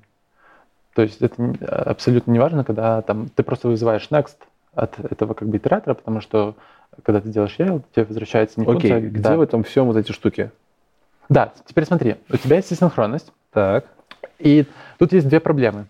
Э, проблема заключается в том, что а как работать, с, например, с IO, с базой данными и файлами, например. В Ты- чем проблема? Ну смотри, ты начинаешь его читать, как тебе вот в момент, когда ты вызвал системную функцию, да, Мгм. как тебе вернуть э, управление другой задачи? Это не, не ну, как ты же говорил, event loop есть. Который Да, event loop есть, но тебе, Или- смотри, тебе нужно начать читать какой-то кусок, а потом как бы, как бы выйти, выйти обратно. Окей. Выйти обратно на задачу. То есть у тебя есть какая-то, ну, такой стек выпол- вызова функций, ты дошел до вызова, например, э, посетить чего-то команды через сокеты там, Мгм. и тебе нужно управление передать э, event loop, например, да? Мгм. Это сделать не очень, как бы, очевидно, наверное, потому что оно тебя блоки... ну, в большинстве случаев соединение блокируется. Эм, И здесь уже начинаются как бы хаки тоже опять. Но тут не совсем хаки, тут эм, есть два направления дальше в асинхронности. Первое направление, которое официально поддерживается Python, и которое сейчас появилось как бы в коробке и так далее, и которая звучит так, что а давайте перепишем все сокеты, которые вот мы написали. То есть все, э, как бы весь код, который работает, например, с различными базами данных, с, там, с файлами и так далее, mm-hmm. все вот это перепишем так, чтобы они могли возвращать вот это, ну, делать я. как-то хреново. Ну, типа, работа дофигища. Ну да, ну, а что поделать? Окей. Okay. Вот, а, втор... вот, а вторые люди подумали, черт, типа, работа дофигища, надо как-то сделать по-другому. И они взяли, написали супер низкоуровневую штуку на C, которая берет и патчит сокеты, потому что там же, по сути, так не очень много, ну, их много, но не сильно много mm-hmm. всяких различных вариантов сокетов, и можно пропатчить некоторые методы, чтобы они возвращали э, управление. Да, управление. И вот так появился Givent. Givent. Вот это первая библиотечка. Это сишная библиотечка, да? Да, ну да, то есть идея в том, что смотри, ты делаешь, например, запрос к какому-то сайту, и все это, вот ты пишешь абсолютно синхронный код. Mm-hmm. Там абсолютно нет никакой синхронности в этом коде. А потом ты говоришь, типа, given patch all. Она патчит сокеты таким образом, э, чтобы когда ты вызываешь эти функции синхронные через... Ты их вызываешь тоже через given. То есть ты подаешь на вход given эти функции, э, и эти функции начинают крутиться в event loop given. И получается идея в том, что когда сокеты пропатчены, он может возвращать управление внутри себя и mm-hmm. управление между задачами контролировать. Эта штука очень такая хакнутая, э, потому что тебе, получается, нужно прям залезть вглубь всех сокетов и сделать манки патчинг везде. Ну, а ты же делаешь это один раз по факту. Да, но понимаешь, э, появляются новые версии, например, баз данных, меняются базы данных, меняются сокеты, которые... Все это меняется постоянно. И если ты, например, там что-то не так сделал или ну, там может все пойти не так, и самое печальное, что ты не можешь это исправить, потому что настолько низкоуровневая штука, что если у тебя что-то случается в продакшене, ты просто такой, я сдаюсь. И в большинстве случаев, и я, когда использовал Givent, это в основном для каких-то таких супер быстрых вещей, типа там скрапинга, например, что-то пропартить, например. Э, у тебя получается так, что в одном процессе у тебя огромное количество задач, которые одновременно обратились к каким-то страницам. И э, это работает очень быстро, и при этом ты как бы не сильно ничем не рискуешь. То есть эта штука небольшая, у тебя обычно okay. скрапинг скрипты маленькие, и типа все окей. Торнадо. Что это? Торнадо. Торнадо это веб-фреймворк, который тоже э, сделан, как бы построен на синхронности, только это уже первая синхронность, которая правильно, которая переписывает все. Вот. Э, без всяких там патчей, манки патчинга. Э, идея заключается в том, что ну, это просто синхронный фреймворк, который позволяет, его как бы основная задача, наверное, это держать огромное количество соединений одновременно. Mm. Есть такая проблема, называется C10K, по-моему, что-то такое. Э, а сейчас она называется C10M. Mm. Это значит, короче, что Э, люди пытаются, ну, точнее так, аппаратные средства, которые есть, они позволяют выдержать 10 миллионов соединений это ты для, для Python штука? Нет, это вообще, вот, okay. Э, ну, не то, что сетевая карта, а вообще аппаратные средства, они позволяют выдержать 10, соединений, 10 миллионов соединений в секунду. Но проблема в том, что у нас нет таких алгоритмов и программного обеспечения, которое может такое э, поддерживать. Вот. И люди пытаются как бы решить эту проблему. И как раз вот э, Асинхронность — это один из способов э, решить проблему, когда у тебя очень много клиентов одновременно подключены. И смотри, для чего это используется. У нас даже в Todoist, как, по-моему, какое-то время такая штука была. Идея заключается в том, что э, вот, например, у тебя есть чат. Ты можешь его как сделать? Через веб-сокеты, и у тебя соединение будет постоянно поддерживаться. У тебя соединение будет постоянно поддерживаться, а другой вариант — это периодически делать запросы и блокировать их на долгое время. Типа лонгпулинг? Да, лонгпулинг, да, mm-hmm. абсолютно верно. Вот. И когда у тебя лонгпулинг, у тебя получается так, что у тебя одновременно очень много клиентов подключены, и это очень больно для сервера. И, но это позволяет как бы более-менее э, торнадо решать вот эту проблему. Прикольно. Да. Э, и понятно, в дело там внутри ты должен все писать асинхронно. Python 3 там имеет всякие уже нативные конструкции для синхронности, и поэтому, в принципе, сейчас ну, как бы удобно работать с этой штукой. И очень много новых библиотек появилось, которые поддерживают асинхронность. А, с Твистедом, с Твистедом мы еще да, разобрались Twist, э, В общем, это тоже такой фреймворк, но он очень низкоуровневый. Есть такая шутка, что э, создатель Торнадо не разобрался в Твистеде и пошел, написал Торнадо. Вот, да. Это такая тоже низкоуровневая штука, которая позволяет тебе э, самому как бы создавать э, клиент-серверные вещи э, с помощью асинхронных сокетов. Идея в том, что Twisted, он поддерживает callback, это почти как нода. Мгм. Вот. И это прям как будто отдельный такой мир, вселенная, отдельный язык программирования. Это популярная вообще штука? Эм, Что Она была бы, наверное, популярна, если бы не настолько низкого уровня. То есть я уверен, что, ну, я слышал, что ее используют в варгейминге, Мгм. используют э, во всяких нагруженных системах, потому что она низкого уровня, она позволяет э, очень много как бы выдерживать нагрузки. И в этом плане да, но если тебе нужно что-то сделать быстро или большой проект, ну, такое. То есть, э, наверное, нет смысла, потому что это прям такая очень, очень быстро твой код превращается в большое нагромождение различных конструкций. Ну, мы начали про фреймворки. Давай продолжим за фреймворки. Давай, за фреймворк. Да, уже более популярный фреймворк, наверное, самый популярный в Python, Да, Django. Django, Что ты да. про него можешь сказать? Что это вообще за фреймворк, для чего он нужен? Да, ну если кто знает Ruby on Rails, то эта штука очень похожа. Э, Основная ее задача это как можно более быстро э, позволь- ну, сделать какой-то проект, Веб-проект. веб-проект. То есть ты приходишь, пишешь э, create project, create app, и идея в том, что у тебя есть какой-то проект, э, э, да, проект, а внутри какие-то есть приложения. Э, Внутри этих приложений есть view, model, Ви- да, да. View, model и что? Э, URLs, там еще и мо- view model URLs, да. И темплейты у тебя обычно в другом месте. Там еще темплейт есть. А так получается MVT. Вот это, кстати, MTV. тоже поясни Да. за MTV сразу, потому что А, во, сразу, всем, во да? всем остальном мире есть MVC. Эм, Model Короче. View Controller. в общем, когда я читал Django документацию и другие вещи, то э, везде писали, что MVT, он супер похож на MVC. То есть он максимально приближен к MVC, и там почти нет никакой разницы. Ну как нет, контроллер? Блин, типа, контроллер это самая главная штука вообще. в Ну вот э, есть, что да? такое контроллер вот в C-Sharp? Э, Но она говорит, она принимает запрос и Да. говорит, куда этому запросу дальше данные отдавать, откуда данные забирать и что делать. Да, смотри, как происходит это в Django. Ага. То есть эм, ты описываешь URLs, там типа такие как regex почти. Ага. Вот. И это можно считать как бы контроллером, потому что он направляет это во view. Вот в Django есть такая штука, как view. Это просто функция, э, которая вызывается по приходу запроса на какой-то URL, э, грубо говоря, если очень просто говоря. Э, и туда приходят какие-то данные. То есть туда приходит обычно request object или какие-то данные. и- Окей, а обработка и данных? внутри этой view ты можешь что делать? Ты можешь вызвать модель, получить оттуда какие-то данные, их обработать, и дальше эти данные подставить в темплейт. А, то есть view это не конечный э, Нет. темплейт, То есть- конечная, грубо говоря, Да, картинка. да, то есть view, оно как бы Это берет данные, генерирует их, изменяет и, доб- и э, доб- как бы вставляет их в темплейт. А вот. И а, возвращает этот темплейт обратно а в view контроллеру. это уже считай. Да, готов- да. Готовая твоя. Да, ну то есть если поменять концепцию, типа Мгм. model-model, потом получается view это темплейты в Django, а контроллер это почти то же самое, что view Django.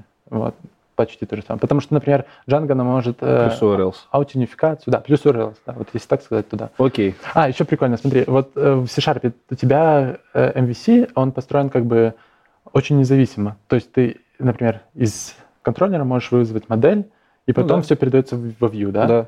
Смотри, а в Django, например, можно из темплейта вызвать models. Не, подожди, ну ты тоже так можешь сделать. да, это но это, конечно, не считается. тривиально, так, так никто не делает, но в теории как бы абсолютно точно можно. Окей. Вот. То есть там есть такие типа специальные фильтры, которые фильтруют твои данные, и внутри них ты можешь как бы описать запрос к базе данных. Ну, Окей, хорошо. Вот. и, э, как бы, то есть это, это как бы MVC, но в любой момент времени ты можешь все нарушить и сделать вообще как хочешь. Даже в теории можно взять и просто убрать view вот этот, да, ставить только модуль и темплейт, и прям в темплейте делать все, что ты хочешь. Есть такая, такой темплейт, Maca темплейт, там ты можешь прям писать функции, вот как я писал в PHP. Вот абсолютно так же ты можешь в питоне, э, на питоне писать в HTML. А темплейт это тоже Python, файлы? Ну, темплейт это обычно HTML какой-то, но там есть конструкции, которые позволяют, во-первых, их так как дерево представлять. То есть они То есть это не просто HTML, да, да, это не просто HTML. PHTML. Он позволяет, типа, создавать вот эти, типа, генерировать. их. Расширение какое? Э, в плане расширения? Ну, файлы расширения. Ну, обычно там либо нет? HTML, либо если используется, например, Mac темплейт, то обычно .mac, там, Понятно. ну, по- по-разному, да. Эта э, модель, модель MVT, она присуща только Django? Или она такая, типа, кросс? Не, не думаю, что только Django, то есть там много где.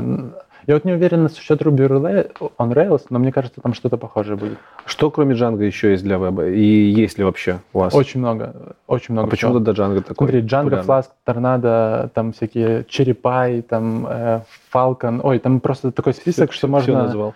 Там Хорошо, тогда лидер. Django он лидер, что ли, получается? Э, Смотри, идея тут скорее не в лидерстве, а э, в высокоуровневости. Давай сравним Django, Flask и Tornado. Вот еще пару слов про Flask и Tornado скажи, Да, да. чем они отличаются и почему они Смотри, существуют. Flask и Торнадо э, теоретически по концепциям может чуть похоже, но идея в том, что Торнадо он асинхронный, а Flask он синхронный. Вот. Э, это к тому, как он обрабатывает запросы, как он типа держит соединение. То есть. Tornado это прям полноценный фреймворк. Это не просто э, Да, это- event- э, какой-то event loop. там? Нет, ну внутри него есть event loop, Окей. определенно точно. Но и то сейчас типа есть вопросы, потому что, возможно, они там async ее как-то используют. Но идея в том, что как бы э, он асинхронный, это отдельный фреймворк, да. А Django не синхронный? Э, пытаются. Типа там есть такая штука, э, Django cha- Channels, э, и типа она добавляет асинхронность в Django, там Мгм. что-то такое. Вот, типа там можно всякие тоже чаты писать э, с помощью нее. И они пытаются, но как-то такое. И где среди всего этого Flask, он тоже синхронный, ты сказал? Смотри, э, тут Flask н- не среди всего, а тут скорее тут э, Flask и Tornado, они по высокоуровневости определенно ниже, чем Django, потому что Django, ну, прям все из коробки у тебя есть. Ты, когда тебе что-то нужно, ты не идешь там и код как-то изменяешь, ты просто идешь в конфиг, добавляешь приложение, его там просто этими диктами, там, ну, грубо говоря, JSON, э, как-то конфигурируешь. Э, а Flask, на примере Flask, э, это такой как бы максимально легкий веб-фреймворк, в котором ты э, сам подключаешь какие-то дополнения. То есть это может быть все что угодно. То есть он тебе дает какой-то базовый функционал? Да, он тебе дает базовую такую вещь, э, в- там роутинги дает, э, Мгм. дает всякие environment настраивает.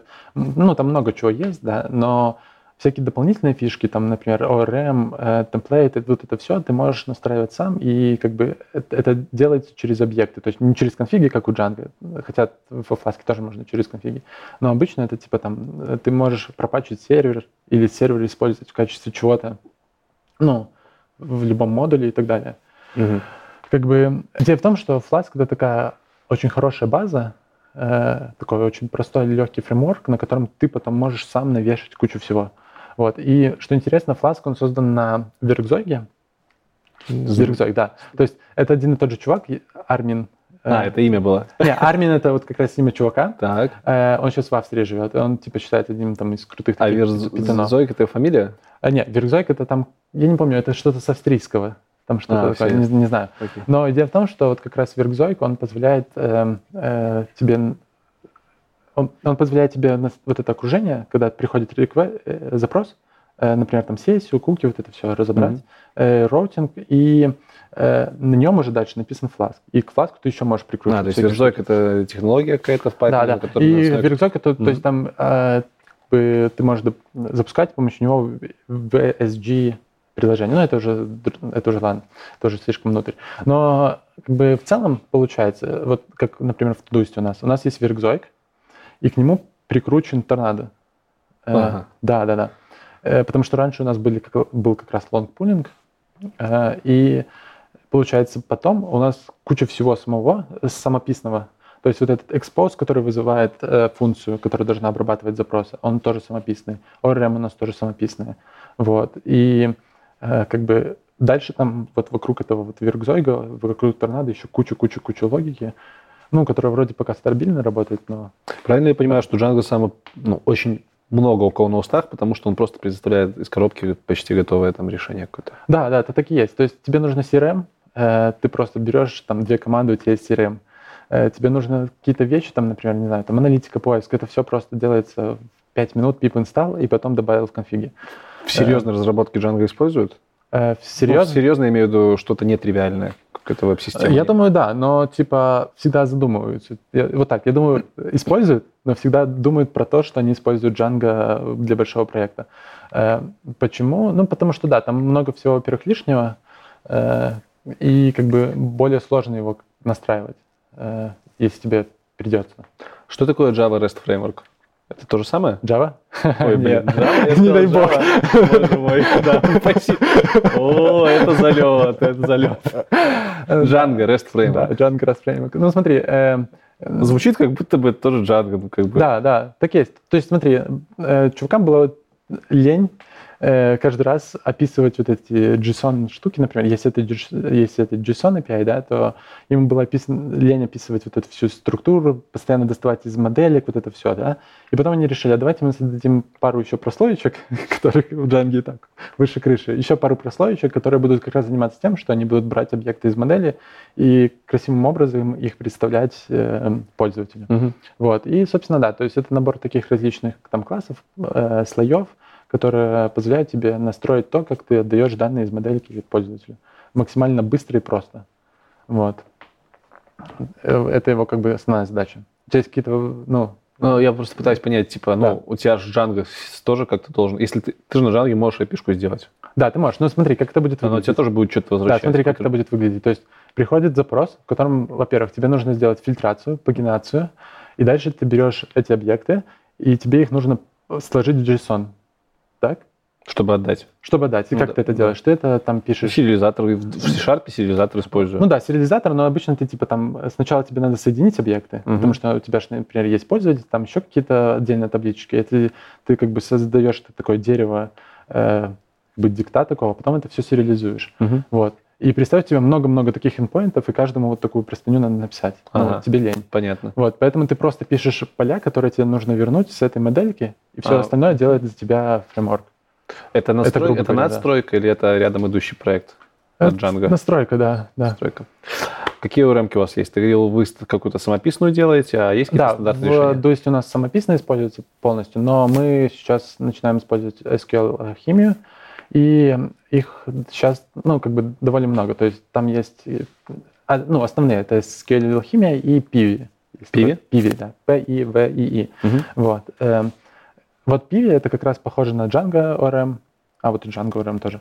Вот, э, то есть ты описываешь какой-то класс, поля, и дальше ты можешь к ним применять все, что хочешь. Там э, селект, ну, фильтр, селект, эти все цепочку То есть они операций. достаточно высокого уровня получаются, да? Да, да. Вот ты не взаимодействуешь со скейлером. Да, Pivi и Django ORM, они супер высокого уровня. Там, очевидно, куча проблем всяких uh-huh. с производительностью и так далее, но они максимально просто и быстро позволяют тебе работать с базой данных. Дальше идет SQL-химия, и это такая очень интересная штука, потому что, ну, во-первых, там есть ORM, но это SQL-химия — это не ORM. То есть это просто ORM — это как такая дополнительная приятная часть. Микро-ORM да. получается? Или что? Чем она занимается? Ну смотри, ты можешь... Алхимия. Вот, именно. То есть у тебя есть большой набор всяких инструментов в SQL-химии, да? Э, там она разделена, там типа пулинг, у тебя есть адаптеры разные, под разные там базы данных, грубо говоря. Вот. И ты ее настраиваешь сам. То есть ты должен четко понимать, как она работает внутри. Э, ты ее сначала должен написать там э, engine, там есть SQL Engine и так далее. Ты все это описываешь, ты описываешь, как она должна правильно сессию создавать и так далее. И ты можешь, по сути, сам вручную создать свою RM, как бы. Угу. Вот.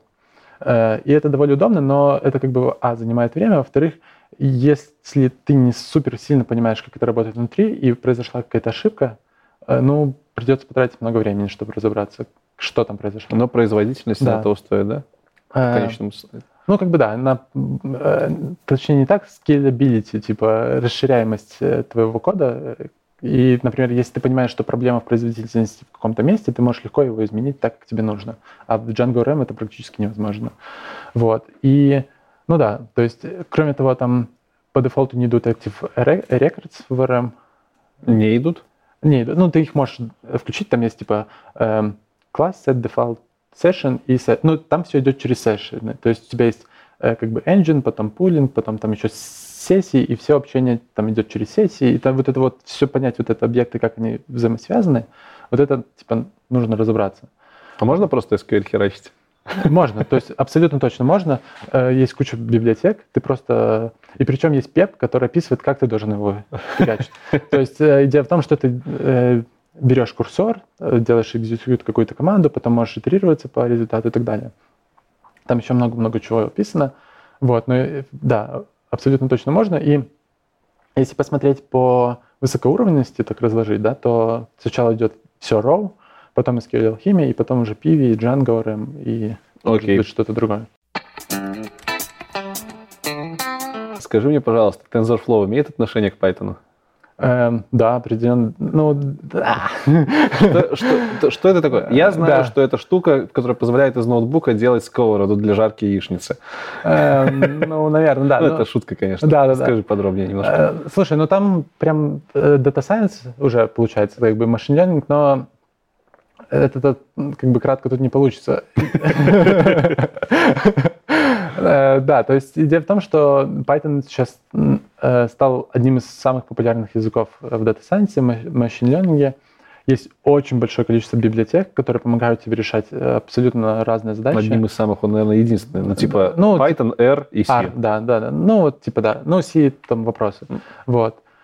И как бы Python э, используют почти все сейчас для Data Science. И TensorFlow, он как бы появился не первый, и концепция TensorFlow появилась не первая. То есть это просто как бы он популярен сейчас, потому что, Можешь наверное... простыми словами рассказать, что это за фреймворк? Для чего он нужен? Смотри, он, во-первых, написан на C, э, практически полностью, вот, и э, предоставляет отличный интерфейс Python для того, чтобы ты мог построить граф выполнения каких-то операций.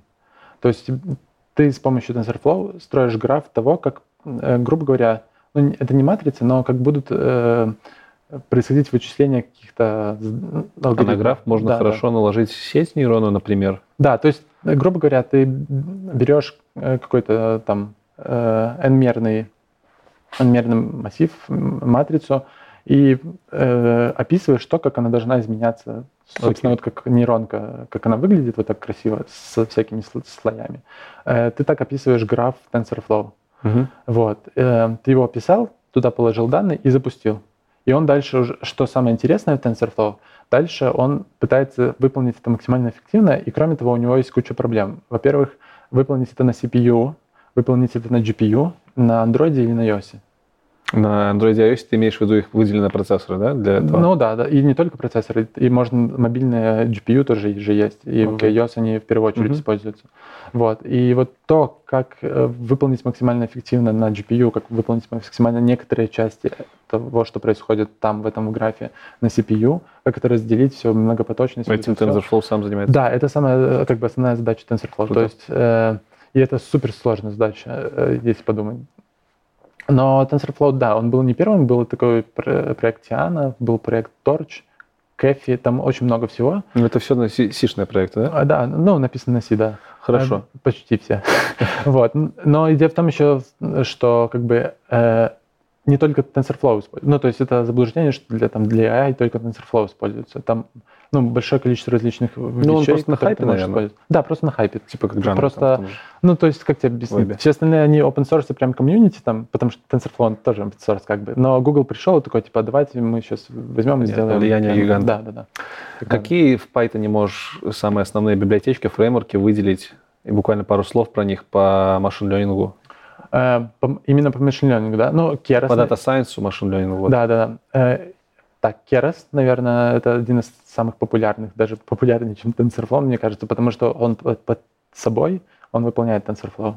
Keras. Да, то есть э, Keras это обертка на TensorFlow Tiana, потому что в, в, в TensorFlow у тебя есть только очень такие примитивные mm-hmm. штуки, ты, например, э, функцию активации там, в нейронных сетях ты должен сам описать вручную. Ты перемножением вот это все описываешь вручную. Иногда как бы тебе не очень хочется этим заниматься. И ты хочешь просто add layer, add layer, add layer. И вот Keras тебе позволяет это okay. делать. Э, очень проста для понимания эта штука. И как бы вот всем рекомендую. Uh-huh. Еще из машинного обучения это XGBoosting от Яндекса.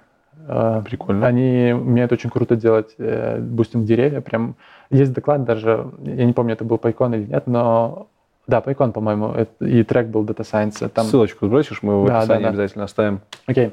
И там прямо очень хорошо рассказано, как они очень классно и круто подходят к этой проблеме, как они научились э, оптимизировать э, вычисления угу. деревьев и так далее. Тоже рекомендую. Вот. Ну и дальше там большое количество библиотек для распределенной обработки данных, потому что как бы, ну, если так посмотреть э, на AI и э, всякие машины обучения, то 80%, там даже есть такая проблема, 80 на 20. Типа 80% времени ты тратишь на, это, на обработку данных, а не на создание нейронных сетей. Потому что то, как правильно ты обработаешь данные, отфильтруешь и так далее, это ключ. Как, как ну, бы, да, у нас, качество. кстати, было интервью про Data Science, можно посмотреть, там Слава очень подробно рассказывал, как это все происходит. Вот, да. И то есть Но проблема в том, что данных может быть много, и то, как быстро ты их можешь обрабатывать, то, как легко ты их можешь обрабатывать, вот это как бы ключ ко всему. И это то, почему Python стал популярным в Data Science и в Learning. То есть сейчас появляется огромное количество библиотек, которые позволяют тебе распределенно, параллельно обрабатывать данные. Я вообще на эту тему могу бесконечно говорить, но э, как бы, да, это вот, э, наверное, один из самых главных движков, почему Python э, как бы становится популярным. А вот меня еще спрашивали про э, штуки такие NumPy и Pandas. Это тоже из, оттуда? Да, это, это из Data Science, да. Э, NumPy это NumPy. как бы он написан на C полностью, и он оптимизирует работу с матрицами. То есть э, идея в том, что представь, у тебя есть простые листы Python, тебе там, например, ну, если, грубо говоря, тебе нужно их перевернуть там и так далее. там Да, ну, типа, есть вопросы, mm-hmm. да. А NumPy это все реализует, э, реализует это очень приближенно к математике, математически, как вот э, ученые бы хотели, чтобы это выглядело близко к R, например, mm-hmm. вот, к философии, так скажем, к R. Вот. И это все написано на C, и это все супер оптимизировано. Это работает очень быстро. Там типа 200 раз. Ну, если просто взять фор запустить, то там будет очень большая разница между листами и NumPy. Вот. И они каждый раз пытаются это совершенствовать. Угу. И там прямо работа очень такая здоровская. Окей. И так далее. Pandas? Pandas — это набор вещей, тулзов, которые позволяют тебе заниматься, например, аналитикой. Э, то есть у тебя... Аналитикой данных. Ну да, то есть в основном, как бы, можно сказать, для этого. То есть у тебя ты читаешь какие-то данные, и дальше что тебе нужно? Их отфильтровать, там, mm-hmm. посортировать, еще что-то там сгруппировать. Вот. Э, тебе не хочется писать всякие форы и так далее. Ты просто как будто как в SQL пишешь э, командочки, типа в цепочку таких, типа фильтр, ордер, ну, и оно тебе все это выполняет, все твои цепочку операций и выдает то, что ты ожидаешь okay. увидеть. Вот. Кроме того, в Pandas там есть всякие прикольные штуки для параллельной обработки. Вот, и команда, там, я вот не уверен, это команда на Py, там, Pandas или еще, или кто-то сторонний, но они сейчас э, занимаются такой штукой, как Dask. Угу. Э, и он позволяет э, параллельно и распределенно обрабатывать именно данные, которые связаны с матрицами и так далее. То есть он э, наподобие, ну, не TensorFlow, конечно, но как бы наподобие э, он пытается разложить все это на такой граф и угу подумать, а как же нам наиболее эффективно его выполнить. Вот.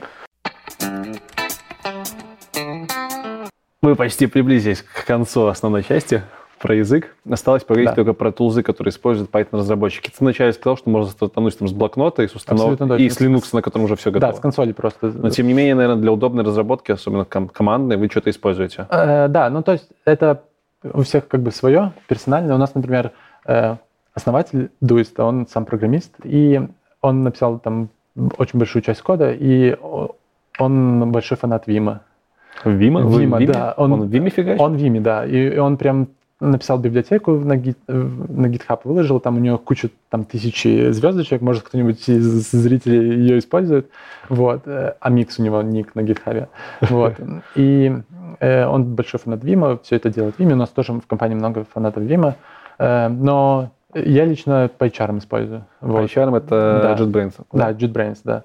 Э, просто потому, что ты можешь очень быстро там переходить в различные вещи. Там, а какие-нибудь там Visual Studio Code хотят? Э, да, некоторые используют тоже Sublime, некоторые используют. Но это, в принципе, очень похоже, наверное, на Ruby. У них такая же ситуация, такая же как бы, э, как бы проблема. Ну, не проблема.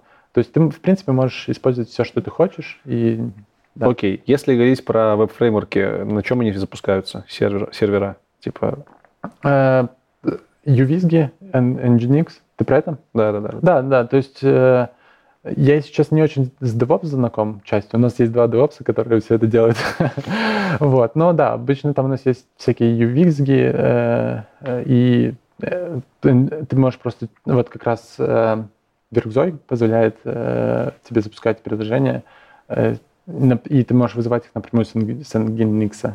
Пакетные менеджеры пакетный менеджер. Есть у вас вообще такое понятие? Э, да, то есть у нас э, Pip install, любимая команда всех э, питонистов. Вот. И идея в том, что да, э, есть такой централизованный как бы сайт, назовем его сервис, mm-hmm. на котором лежат все пакеты GitHub Python. называется. Кстати, было бы прикольно, как в Go, знаешь, типа, да, ты можешь в Go, да, но, к сожалению, пока не так, да.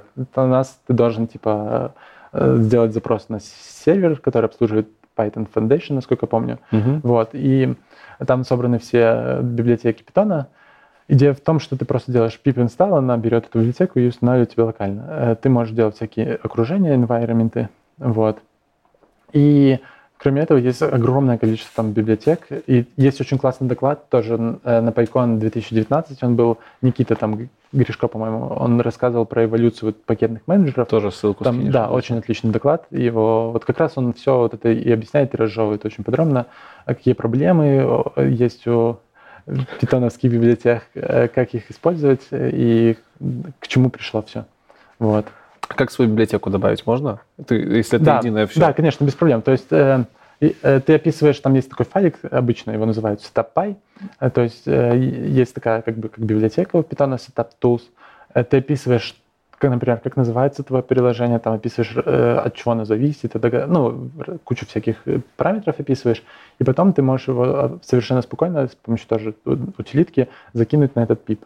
Прям через консоль, типа? Да, прям через консоль. Нормально. Ты просто регистрируешься. А потом где-то можно смотреть там, там прогресс от того, запрувили Да, ты смотришь, а никто не прувит. Зачем прувить? Ну, в смысле, ну ты можешь... Любой может закинуть все, что хочет. Абсолютно точно. А если это, это зло, злоумышленник? Э, э, ну, в смысле, он... У тебя есть э, как бы логин-пароль от твоего аккаунта на пипе, вот, и злоумышленник, если не знает логина и пароля, он не подменит никакую библиотеку. Нет, если злоумышленник сделал свою библиотеку, там, которая, типа, не знаю, парсит сайт, а на самом деле крадет данные карточек. Ну, это твои проблемы. Ты а, должен окей. разбираться, какую тебе библиотеку юзать, какую не юзать. Можешь ли ты назвать самый жирный минус Python? Это ну, суперсложный вопрос. Да, не, ну не говори только, что нет Его минусов. нет, ну, да, ну, их ну, нет. Да, да, ладно, я шучу, конечно. Блин. Ну, во-первых... Э, это, Он медленный, ты Да, говорил. скорость, да. Ну, это типа решается, но это все равно медленный. Но для меня, я знаешь, что открыл? В какой-то момент мне надо было... Не так, в какой-то момент я понял, что идеальный мир э, параллельности, многопоточности, да, когда у тебя э, работает много, так, как, как тебе сказать, много отдельных э, процессов, которые никак не связаны с друг другом. Ну, это много ядер должно быть, видимо. Ну да, ну то есть в обыкновенном случае ты берешь процесс, и он тебя порождает несколько процессов. Угу. Такая штука не очень хороша, потому что, во-первых, ты там шаришь всякие переменные, а во-вторых, если что-то там может не пойдет не так, он может в демо, например, ну, может как бы не выключиться полностью и так далее. Ну, в общем, есть нюансы. И я в какой-то момент подумал, что, блин, самая офигенная штука это когда у тебя есть один процесс, который делает какие-то вещи, и когда их много. Ты, То есть ты абсолютно просто независимый процесс. Да, ты просто с консоли запускаешь много-много независимых okay. э, процессов. Вот. Но проблема есть в чем? Проблема в том, что их, им как-то надо между собой общаться. Угу. Вот. И есть два способа, как они могут общаться. Первый — это через сокеты, и решение, в принципе, ну, много там, там даже... Ты, ты можешь сам сделать с помощью твиста, да, который мы обсуждали, ты можешь э, использовать Kafka, Redis, все что угодно, RabbitMQ. Вот. А второй вариант — это использовать э, shared memory через файловую систему. И вот как раз в Python э, только сейчас на, начало появляться shared memory. Вот в 3.8 вышел первый это, который буквально на прошлой неделе вышел, да? Да, да, да. И типа это, во-первых, а, вышло только сейчас, и это выглядит как будто типа а, ну мы там забыли про shared memory, ну ладно, добавим. вот, типа, и, и вот, вот так оно выглядит. И мне хотелось бы, чтобы были более такие как бы высокоуровневые интерфейсы для передачи данных между независимыми процессами. И мне кажется, это было бы прям топчик. То есть сейчас очень часто используются всякие центральные такие очереди, э, там или стриминг-сервисы различные, mm-hmm. да, э, но они как бы не очень, потому что они как бы через них проходят данные и создают немного latency. А когда процессы могут напрямую между собой общаться, э, так скажем, стабильно, потому что сейчас это не очень стабильно происходит, легко, и ты можешь это делать очень просто через крутые интерфейсы, то это было бы супер. Вот. Надеюсь, что в Python это когда-нибудь появится. Да. Ну, Если вдруг уровне. наше интервью посмотрят э, люди, которые знают разработчиков Python, да, да. потому что навряд ли он, разработчик Python, будет смотреть нас на русском, то передайте, пожалуйста. Да, порекомендуйте, чем заняться следующие пару лет. Да, про следующие пару лет хорошо ты да. заметил. Какие, по твоему мнению, перспективы языка в ближайшие пять лет? Что будет через пять лет с Python? Ну, это во-первых, скорее всего, Data Science, он будет продолжать расти. Ну и это зависит от тех областей, которые будут хайповать, потому что, типа, э, AI сейчас на хайпе, и так получилось, что э, Python очень близок KI, ну, фило, с точки зрения философии и с точки зрения, что раньше много было библиотек уже написано. Ты AI а, отличай, а, Machine learning, да. отделяешь от Data Science? Э, ну, как тебе сказать, немножко отличаю. Ну, типа, я обычно так говорю, Data Science и Machine Learning. Мгм. Потому что, э, как тебе объяснить, Data Science, он такой супер большой, и потихоньку, потихоньку Machine Learning, он начинает как бы отделяться от Data Science. Это, Окей. знаешь, это как, э, во-первых, было full stack developer раньше, Да, типа, да. вот типа такого. И потом Data Science был, это было как выглядело? Типа, ты, во-первых, э, занимаешься аналитикой, обрабатываешь данные, потом скармливаешь это нейронки и делаешь архитектуру нейронки, а потом это все деплоишь. Да. Вот, а сейчас все эти три штуки, они, они начинают так между собой То раздвигаться. есть анализ данных, Да, написание то есть анализ нейронок. данных это отдельная штука, написание нейронок это прям целая наука отдельная, которая, ну, это прям очень много всего. Каждый день там публикуется, публикуется куча документов, ты просто не успеешь быть э, как бы профессионалом во всех этих Мгм. областях. Ну и понятно, DevOps, распределенное вычисление, вот это вот. Прикольно. И оно так быстро раздвигается, что ты просто не сможешь быть профессионалом во всех областях, Мгм. и сейчас чаще ты должен выделять это в какое-то отдельное направление. Окей. Поэтому я обычно так... DevOps, наверное, еще пока не полностью выехал оттуда. Ну, как вот такое... Машин ленинг относится А, к какой из об- областей? К области дата-анализа или в области э, написания нейронок? Эм, ну, machine learning к области написания нейронок, да. Но в, э, в том плане, что ты имеешь в виду с математической точки зрения, Да. но это прям наука. То есть я не уверен, что это типа... Я не уверен, что нужно много знать о программировании, чтобы начать делать окей. нейронки. Вот это такое мое мнение. То есть есть чуваки, я общался с чуваками на конференциях, которые залазят внутрь TensorFlow, там фиксит сишный код э, специально под нейронку, которую они написали. То есть, Мгм. и это я слышал очень много, ну, очень часто. Вот, но, типа, это очень такие критические случаи, очень специфические. Окей, то есть ты предвич- Да. предрекаешь Python уход в стопроцентный в Data Science. То есть Нет. 100%, в смысле 100% оно, он продолжит там э, То быть. есть не Python перейдет, а Data Science э, 100% перейдет Окей. в Python, вот так скажем, да. Эм, Это раз, Data Science. Ну и я думаю, э, веб дальше продолжит свои начинания. Вот, то есть э, сейчас просто очень много конкурентов, там C-Sharp, Ruby on Rails, вот, но как бы э, если посмотреть на то, сколько у нас различных подходов, сколько различных фреймворков, то мы так составляем хорошую конкуренцию для остальных языков программирования в, в этой области. Вот. Ну и плюс, да, все, что связано с данными, это как, как бы очень близко к Python. Сейчас у нас будет блог про саморазвитие обучения. Отлично. Так как много зрителей, которые хотят войти в IT, либо кто-то хочет сменить свою область деятельности, там перейти Да, с одного языка в другой, э, было бы неплохо узнать вообще, какие требования предъявляются э, жуниор-разработчикам на Python. Да, то есть junior. Что нужно знать, чтобы быть джуном в Python? Ну, Если, и давай разделим машин learning Да, и веб. и веб. Ну, и Data Science. Там, А, да. да. Э, см- Смотри, я вообще начну с такого абстрактной вещи, что в первую очередь, как бы, э, как бы начинающий программист, он не должен пытаться углубляться в всякие там названия методов и так далее. Не должен пытаться выуч- выучить язык. У нас в универе была такая штука, что у нас... Почему я так, так хладнокровно отношусь к C-Sharp? Потому что мне не очень привили любовь к C-Sharp. У нас в универе э, на тестах были задания типа «Укажите правильное имя функции, которое Ну, ты должен это». хорошо знать фреймворк, чтобы Да, то есть имя функции. То есть там, фреймворком. э, там изменили там э, uppercase на lowercase, там поменяли некоторые слова, и ты должен понять, какая-то функция там вызывается. Да, Мгм. я подведу мышкой, и у меня выскочит меню, я выберу нужную функцию. Зачем? Вот. В первую очередь ты должен понимать концепции языка, то есть парадигмы, принципы, по которым он построен, и не только языка, а вообще в целом программирования. Это самое главное. То есть название функции ты всегда можешь либо а загуглить, либо просто нажать точку в PyCharm, например, и тебе выскочит все, что тебе нужно. Вот. Эм, И вот понимание вот этих концепций и принципов, это как бы, наверное, основное, что должен, э, с чего должен начать э, программист, как бы свое погружение. Мгм.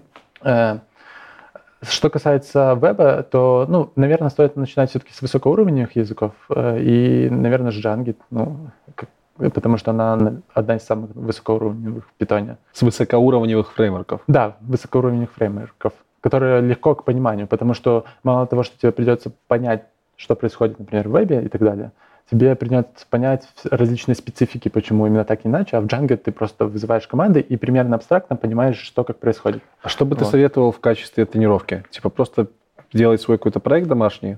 Не совсем интересно. Ходить на хакатоны. Мне кажется, это одна из самых таких... Э, я большой вообще фанат хакатона э, различных. Там вот The Hack, да. наш самый любимый, да. Собственно, ходить на хакатоны, мне кажется, одна из самых таких крутых тем. Во-первых, ты, нач... ты пытаешься решить какую-то задачу, опять же, это олимпи...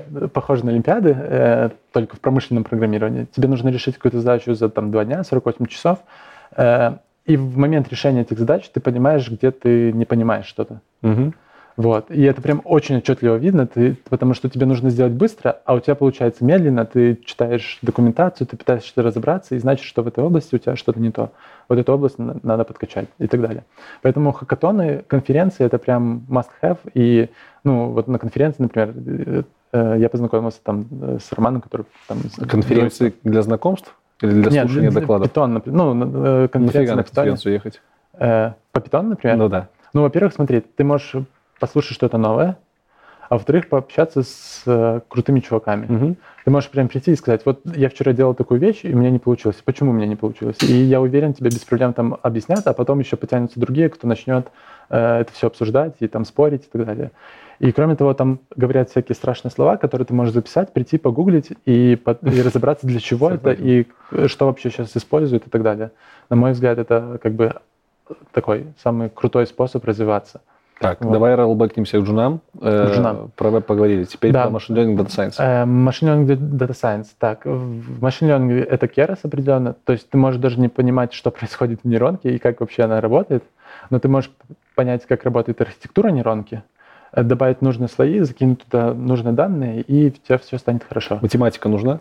Э, математика, да, аппарат, база. Чтобы понимать, что там происходит. Э, вот Потом, когда я начал заниматься машинным обучением, я понял, зачем мне нужен был фун, этот э, функциональный мент-анализ. Вот. И потом мне захотелось его учить. Но если бы мне в универе... Потому что прикладное применение увидел. Да, да. Если мне в универе объяснили, что, чувак, вот для таких задач да. можно решать э, пом... вот так круто с помощью мат-анализа, я бы с удовольствием его выучил. Но я понял это уже после универа, и вот это печально. И... Кстати, у Славы есть классный курс. Там чувак ко мне приходил про Science рассказывать. Угу. После этого завел канал, рассказывает сейчас про математику О, от круто. нуля до уровня э, понимания нейронок. Вот, это очень круто, да. Э, и, собственно, математика как бы... Э, чтобы начать что-то делать, может быть, не сильно нужно, но чтобы понимать конкретно, что там происходит, и делать что-то больше, чем э, какой-то туториал описанный, то угу. определенно да. Вот. Кроме того, есть такой сайт Kaggle, да. Ты слышал, да? Конечно. Да, это вот типа да. код топ, э, топ-кодер только в... Э, для Data Science Machine Learning. Data Science Machine Learning. И да, там прям можно э, завоевывать всякие места, потом к вам, очевидно, придут с разных компаний. Да, даже так? Ну, конечно, там же видно... А ты там фигачишь? Э, я начинал, когда он только появился. вот. Но потом я понял, что это занимает тоже много времени, и, и, да, и уже давно там ничего не делаю. Вот. Но абсолютно точно там видно таблица leadership, ну, вот чуваков, которые там заняли какое место, и компания абсолютно точно их просматривает э, и кидает пригласы людям, которые занимают высокие места. Окей. Okay. Вот. Э, три самых э, весомых, значимых, полезных источника информации, на твое мнение, для питаниста будущего? Для будущего питаниста. Э, Это могут быть книги, каналы, сайты, все что угодно. Да, да, да. Эм, ну, во-первых, мой вообще самый любимый источник это Twitter. Я просто подписан на большого количества людей, эм, которые очень популярны в питоне. Окей, да. как это может помочь новичку? Смотри, как это может помочь новичку. Ты подписываешь, там, во-первых, много есть каналов, во-вторых, ты можешь подписаться на крутых чуваков. Скинешь парочку нам? Да, да, определенно точно. Вот, и э, ты на них подписываешься, каждый день тебе прилетает огромное количество Э, такой свежей информации о том, э, что происходит, во-первых, в Python, с какими проблемами эти чуваки сталкиваются. Вот. Потом ты нажимаешь типа обсуждение, и там еще куча споров и так mm-hmm. далее. То же самое Reddit к этому относится тоже. Там есть каналы Python в Reddit, угу. есть крутые вопросы, есть крутые обсуждения. Ты просто заходишь, э, ищешь то, что тебе интересно. Есть каналы Data Science, тоже там много Python. Хорошо. А Очень есть полезно. ли какой-то ресурс для вообще новичка, который захотел просто изучить язык? Может, есть у вас какая-то такая книга, я не знаю, на которой ты прочитал, Блин, все это знаешь язык? Проблема в том, что я как бы учил язык там в шестом классе. Ну, грубо говоря, точнее, не язык, а понимал концепцию программирования в шестом классе. То есть угу. мне сложно представить что чувствует абсолютный как бы новичок программирования, что он чувствует, когда Ну, тебя же наверняка изучает. спрашивают там совета э, Да, знакомые, да, типа, да, с чего начать? Знакомые спра- спрашивают, и я обычно говорю YouTube. Окей. Да, или, или скидываем мне там блогеров каких-то. Есть ну, тебя типа не какие-то- блоги, не блогеров, а блоги. Вот, да. Э, да, то есть у меня есть там список э, блогов, которых я тоже периодически читаю, и я их направляю туда. И лучше всего, наверное, на YouTube. И, и я сам очень часто смотрю э, доклады с конференций различных. И если тебе нужно, например, понять, как, например, Django работает, да, э, ты можешь прочитать документацию, но там может быть описано все очень так э, слишком детально э, для новичка. Э, Ты можешь просто загуглить какую-нибудь конференцию о Django, э, и там тебе расскажут, как э, абстрактно она работает, как приходит запрос, как он туда попадает, зачем та- э, нужны там Model View контроллеры. Мгм. Это такие очень абстрактные, эм, высокоуровневые вещи, э, которые очень легко усваиваются, когда ты смотришь видео. И, на мой взгляд, YouTube — это од- и конф- ну, конференции, которые проходят, которые записываются, это одна из самых таких э, Окей. полезных вещей. То есть я не фанат книжек, потому что, на мой взгляд, да, с языка вопрос. да, то есть я не фанат книжек, потому что, на мой взгляд, они типа устаревают, как только выходят. Вот. Э, Но книги помогают понять общие концепции какие-то. Э, То есть, возможно, тоже неплохо начинать с каких-то книг э, новичкам, потому Хорошо. что они могут описывать очень хорошо какие-то концепции на примерах. Ты говоришь, что книги помогают концепции понять. Да. То есть ты какие-то книги все-таки прочитал по программированию, относящиеся к да, программированию. какие-то- Можешь ли ты выделить три самых ярких, которые вообще всем программистам нужно прочесть, по твоему мнению? Так, так, так, так. Сейчас не ограничиваемся новичками, или просто три самых ярких книги по программированию, которые ты можешь вспомнить? Ох, это очень сложный вопрос. Я сейчас пытаюсь, да, вспомнить. Э, И да, это сложный вопрос.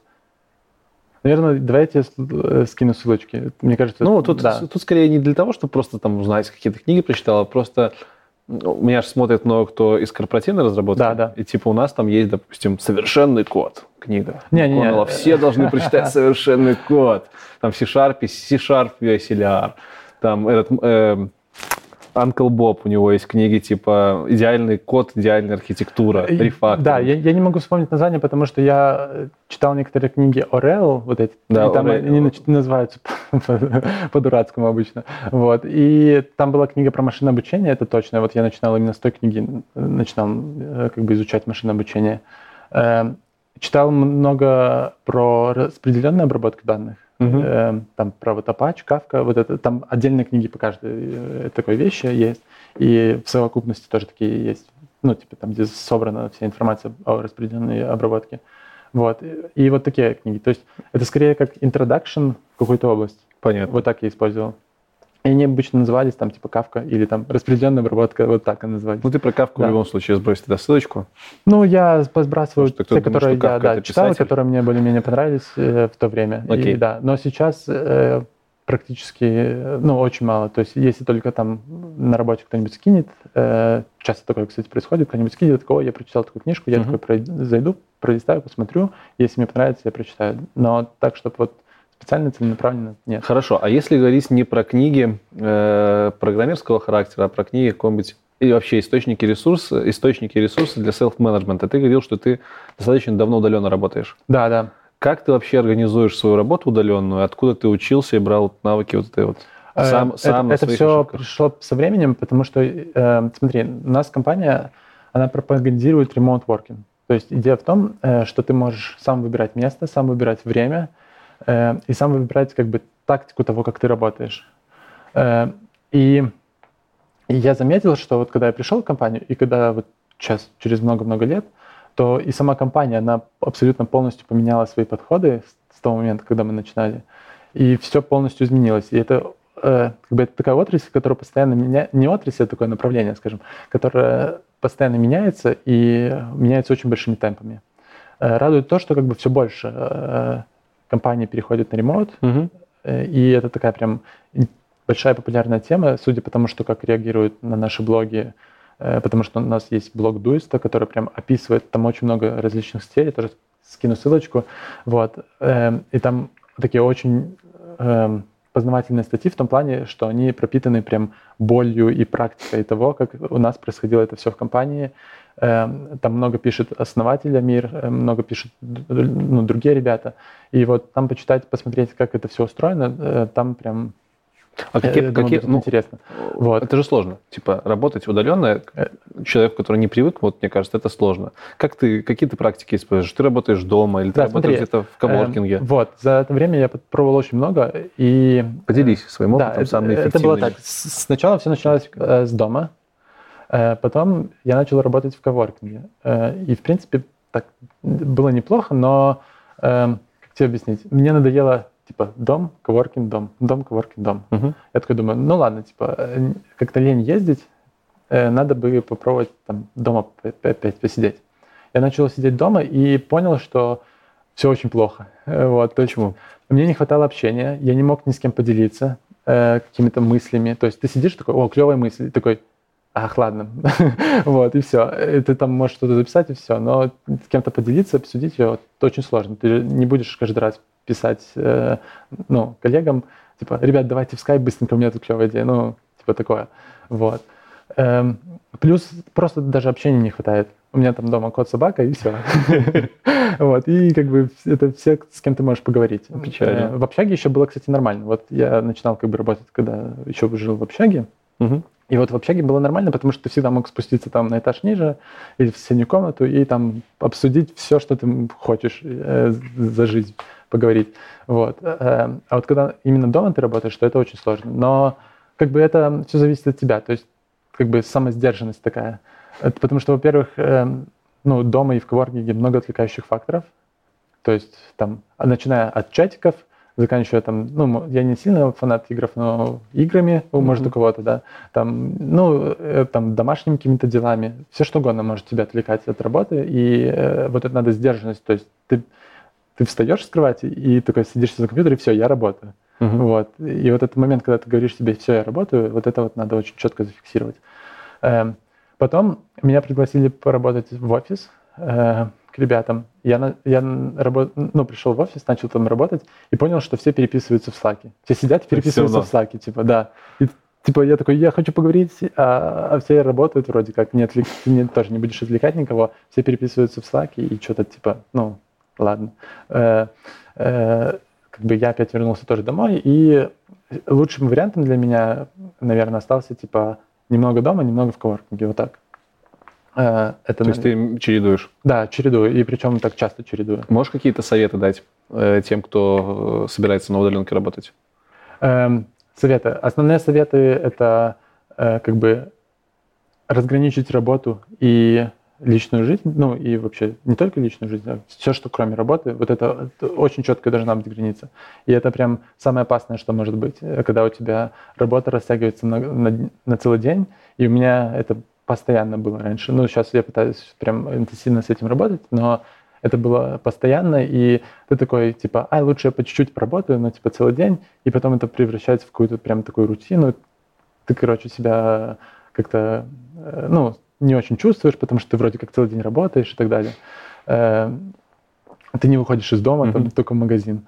Вот это самое как бы опасно. То есть ты должен сесть за компьютер и сказать, вот я работаю X часов или я выполняю X задач, и после этого моя работа заканчивается, и я иду делать все, кроме работы. Вот, вот это самое главное, что нужно сделать.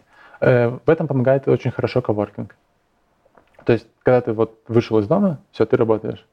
Э, ну, точнее, зашел в коворкинг. Когда ты вышел, то все. В каких коворкингах в Минске ты работал? Э, Imaguru, и John Galt. Э, сейчас в последнее время, да, в John Galt. Окей. Вот. Помимо работы, чем ты еще занимаешься? В свободное время. Да, в свободное время. В свободное время мы с, вот, с Валентином и другими ребятами занимаемся проектом, там, связанным с зеркалом. Что за зеркало? Э, да, это... В зеркало смотритесь? Да, да, да. Это такая как бы устройство, скажем так, э, где у нас есть зеркало, с другой стороны телевизор, и когда ты смотришь э, в зеркало, ты видишь свое отражение, на которое накладывается какая-то информация. Угу. Вот. Э, это зеркало планируется устанавливать в спортзалы, и там сверху будет камера, которая тебя полностью распознает. Полностью, я имею в виду в 3D, мы как бы имеем картинку в 3D, то есть расстояние до каждой точки твоего тела, мы распознаем основные элементы твоего тела и подсказываем, как правильно делать упражнение. Где ты делаешь его Ну, то есть такой виртуальный Да. ассистент получается. Да, ассистент. в Прямо в спортзале. зеркале. Да. И там тоже очень много интересных проблем. Э, Например, то, что отражение в зеркале быстрее работает, чем... э, Быстрее? Ну, Вроде как Э, наоборот медленнее должно.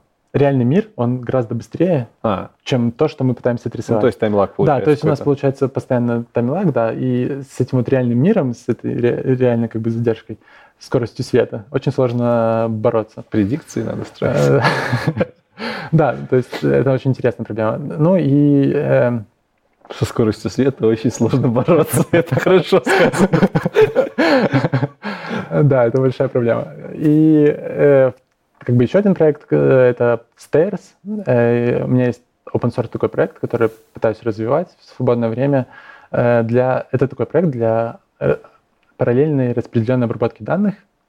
И он позволяет тебе делать такие data pipelines, то есть Мгм. э, стыковать функции, которые обрабатывают данные таким правильным способом, назовем это так, вот, и выполнять обработку данных максимально быстро, э, как с точки зрения эффективности, ну, времени, так с точки зрения и простоты. То есть тебе не нужно там что-то там поднимать и, и что-то там думать, как у тебя потоки там, э, ну, друг друга, как они работают и так далее.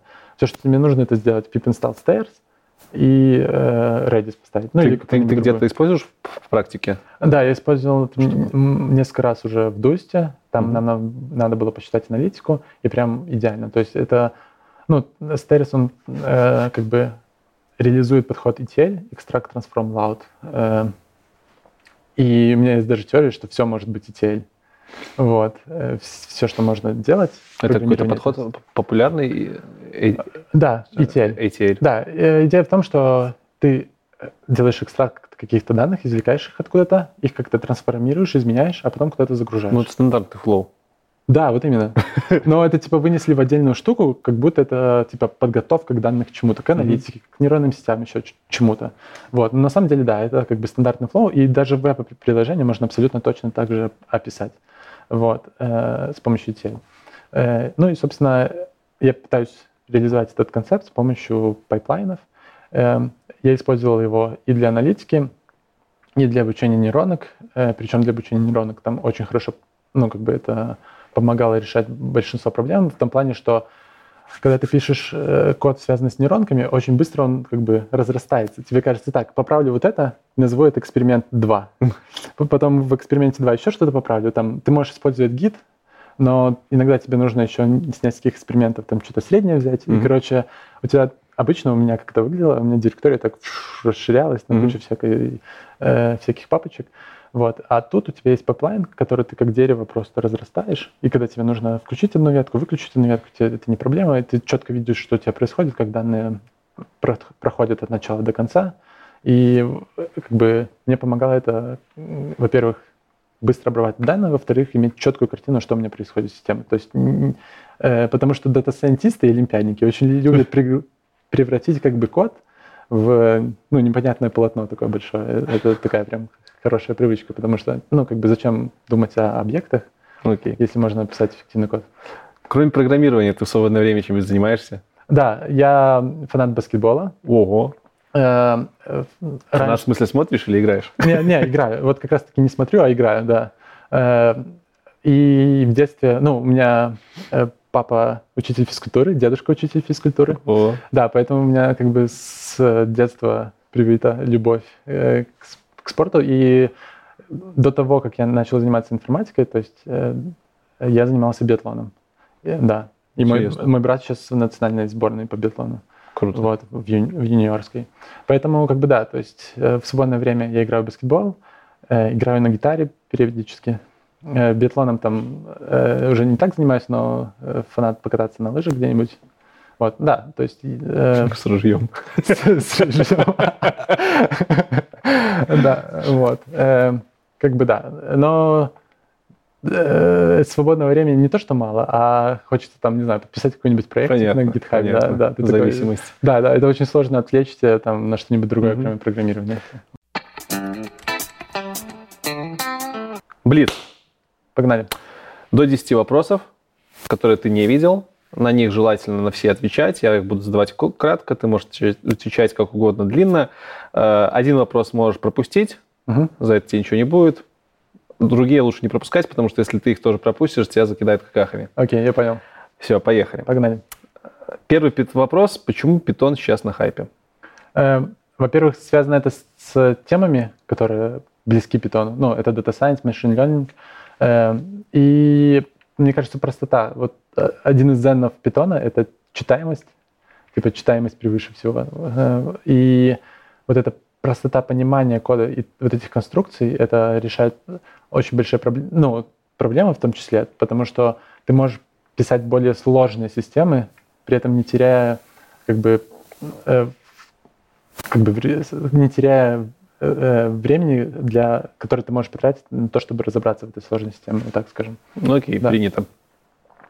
Хорошо ли, по твоему мнению, брать Python как первый язык программирования и почему?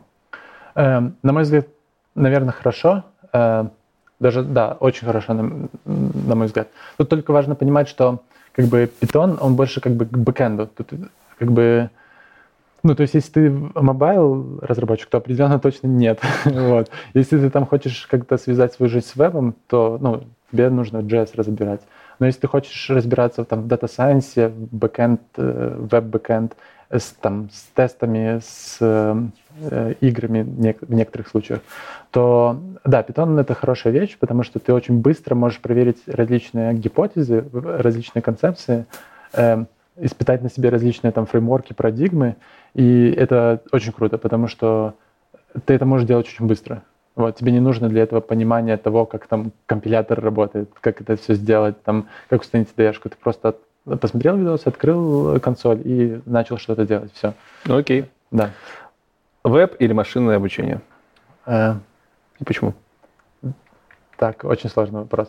Ну, это в целом? Выбери, да? В целом или лично для меня? Лично, лично для тебя. Для, для меня, да? Я не знаю, наверное, все-таки, ах, Data Science. Почему? Потому что, ну вот, даже как, когда я как бы начинал работать в программировании, я бы выбирал э, направление в том плане, что чтобы оно было максимально как бы большое.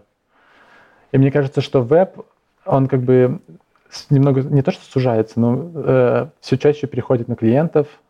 Э, как бы скорость роста различных технологий, она не такая большая. Можно даже это судить на Ruby on Rails, например, Ruby on Rails. Он сразу был на хайпе, а потом, когда все более-менее устаканилось, дальше уже очень медленно, это как такая кривая. Mm-hmm. Вот. А Data Science, там, мне кажется, очень долго еще можно будет двигаться в различных направлениях. Очень долго он еще будет там делиться, вот как я рассказывал, расширяться, и в этом плане я бы, наверное, выбрал Data Science, потому что потом, возможно, ты, ну, как бы сможешь делать очень много различных прикольных вещей. Хорошее ли решение начинать свое знакомство с машин-лернингом через Python? Э, да, определенно точно. Да. Других вариантов особо нет. Можно через математику через начать. R ты можешь начать. А, ну, через математику... Не, я бы, наверное, не рекомендовал начинать именно изучать машинное обучение с математики, потому что сначала тебе нужно понять вообще, что это такое. Угу. То есть машинное обучение это же не только нейронки, это и деревья решения, это и там своим разные алгоритмы. То есть там на самом деле много различных алгоритмов, вот, а, а не какой-то магии. И сначала тебе нужно просто понять концепцию того, что там происходит. Почему, например, э, где используется нейронка, где деревья? Почему, в каких случаях нейронка хороша? Почему она работает вообще? Вот эти все концепции, они как бы они определенно точно связаны с математикой, но э, математика это как бы, э, э, ну, с математикой ты можешь разобраться потом. Сначала mm-hmm. нужно как бы раз, понять вообще суть вот этого всего, э, чем люди вообще занимаются, что такое, чтобы это не было что-то таким абстрактным искусственным интеллектом, да, а это было понимание того, что это математический алгоритм, который тебе позволяет э, расширить какой-то сет данных, можно даже так сказать. Вот. И ты должен это, ну, как бы четко понимать. Востребован ли Python в крупных компаниях типа Facebook, Amazon, Microsoft, Netflix? Да, это точ, точно, да. Для чего? Э, да, Google это TensorFlow, он поддерживает. Э, поддерживается большое количество различных э, веб-фреймворков, э, поддерживаются различные сервисы для ну, распределенной обработки э, данных. И как бы Python это, наверное, такая э, типа э, один из языков, который поддерживается почти всеми ком- командами, Мгм. компаниями, начиная от Data Science, заканчивая вебом. Слышал ли ты что-нибудь про язык NIM? Найм. Вроде как это какой-то язык, который Мгм. очень питонообразный. Слушай, ну там много очень э, всего от питона отпочковалось. Ну То окей, есть если ты конкретно про это ты не слышал, что есть э, питон, который написан на питоне? зачем? Что за рекурсия? Э, По-моему, так, он, по-моему, компилируемый, и э, идея была в том, чтобы его ускорить. Вот, Даже наоборот э, замедлится. Ну, Нет. какая разница, все равно у тебя питон... Нет, ну, вот, э, да, по-моему, он был компилируемый, Забавно. и за счет компиляции можно его ускорить. Понимаешь, о чем я? Ну, хорошо, допустим, да. Вот. Окей. И в этом идея. Есть всякие э, G-Python, R-Python. А зачем они вообще S. делаются? Э, ну, в основном, во-первых, можно скрестить некоторые языки, но, на мой взгляд, теперь это как бы не очень, это не очень хорошая идея. Лучше взять по, по сети, передать данные и в другой язык, и все будет Мгм. отлично. Типа это гораздо более правильное решение, на мой взгляд. Вот. Ну и, и попытки пофиксить, пофиксить какие-нибудь вещи, типа там того Гила, например, потому что Гил, он в C-Python есть, а в некоторых других реализациях его нету. И, ну, это просто попытки пофиксить различные моменты, которые как бы кажутся, что они не очень работают. Вот. Окей. Справедливая зарплата для junior Python разработчика, по твое мнение? Хороший вопрос. Можем Зарплата. поделить про веб и про Data Science, если вдруг Мгм. это делится. Э, Слушай, хороший, хороший вопрос. Потому что я работаю в продуктовой компании, я особо не знаю, кто сколько получает. Ну, по твоему Да, ощущению, поэтому- мы, все, да, мы уже узнали про ощущению- твой бэкграунд, мы знаем, Да, да. кем ты поработал, как ты поработал, поэтому это сугубо, субъективная Да, оценка. с ну для джуниора, я думаю, ну, 800, среднее, что-нибудь среднее между 500 и 1000, да, это типа нормально. Окей, хорошо. Это прям отлично. И следующий вопрос про вилку ЗП на твоем уровне. Это не твоя ЗП, это ЗП специалисту, который был, был бы по эм, скиллам примерно как ты. Ну, моя ЗП. Нет, это, это вилка. Ага, окей.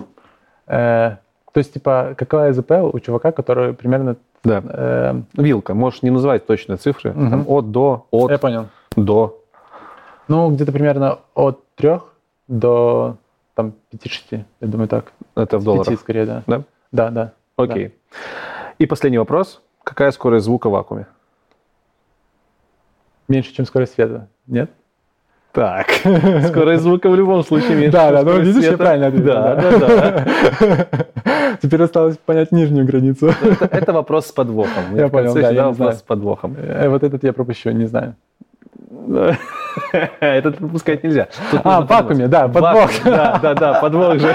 Хорош, да-да-да. Да-да-да. Ну, там же звук не проходит, нет? Да, Потому что колебания воздуха нет. да, потому что нечем колебаться, потому что вакуум это практически Да-да-да, всё, бесчастичное я понял. пространство. Я понял, да. Ну хорошо, Логично. что ты в процессе, в Да, да, процессе да. все познал. Отлично. На этом у нас все. Спасибо тебе за крутое Спасибо интервью. большое, да. Спасибо. Спасибо вам за то, что посмотрели его. Олег пришел сегодня не с пустыми руками. Да. э, Показывай. Что ты там принес? Это офигенски. Да. Короче, это кофе, который называется Python. Э, Первый раз его подарил мне хрестный, потом я нашел это в кофейне. И, кстати, об этой кофейне написано на DevBuy. Вот. Э, Чувакам сказали, что Python очень сильно связан с искусственным интеллектом. Чуваки такие подумали, собрались, подумали и такие, ну, искусственный интеллект, это, наверное, что-то про будущее. Давайте мы представим э, вкус кофе в будущем. Вот. И тут они пытались, поп- попытались представить э, как бы будущее, как Python, наверное, будет выглядеть в будущем. Это очень интересно. Чуваки да, да. вообще не в Ну, Да, и окей. как бы я надеюсь... О, кстати, э, написано, что оно супер сладкое сзади. Да, я думаю, Python будет супер сладкий в будущем, да, в будущем, да. Так что да, э, разыграем это. Да, значит, эта коробка кофе уйдет тому из вас, кто в комментариях оставит самое забавное название будущего какого-нибудь фреймворка в Python, да? Да, и веб давай фреймворк. Веб-фреймворк. Да, потому что там, ну, фреймворк, э, во-первых, э, есть такое, как бы, такая поговорка, что каждый программист должен написать свой фреймворк. Да. Вот. А во-вторых, как бы в питоне их супер много, именно веб-фреймворков. Это, ну, например, если сравнивать даже с Ruby on Rails э, или с .NET, да, Мгм. то в питоне есть большое количество различных веб-фреймворков, и было бы прикольно увидеть, как бы, бы кто назвал. Следующий. Короче, ставьте хэштег конкурс и пишите свои самые забавные, крутые, мега-мега-мега программерские, не знаю, любые названия будущего веб-фреймворка на Python. Да, отлично. И лучшему варианту уйдет это кофе. Поможешь нам его выбрать? Э, да, помогу. Все, отлично. Не проблема. Оставим мы твой контакт какой-нибудь? Можно, да. Почта, Твиттер, Твиттер, GitHub, Твиттер. Да. Твиттер, GitHub. Твиттер, GitHub Олега будут в описаниях, поэтому смело пишите ему там. Я думаю, он ответит. Парень хороший, общительный. Да, без проблем. Да, а на этом у нас уже сегодня точно все. Обязательно подписывайтесь на канал, если вы этого еще не сделали. Э, Ставьте ваш царский Python лайк, э, нажимайте на колокольчик и желательно два раза. А, Хотелось бы еще спасибо сказать э, помещению, в котором мы снимаем. Это Да. помещение Валика. Да, да, да. Да, нашего общего друга, компания Ruby Ruby Ruby Roid Labs. В общем, и на этом все. Всем спасибо. Всем Да. пока. Пока. Йоу, крутяк. Специально для Жени. Понял?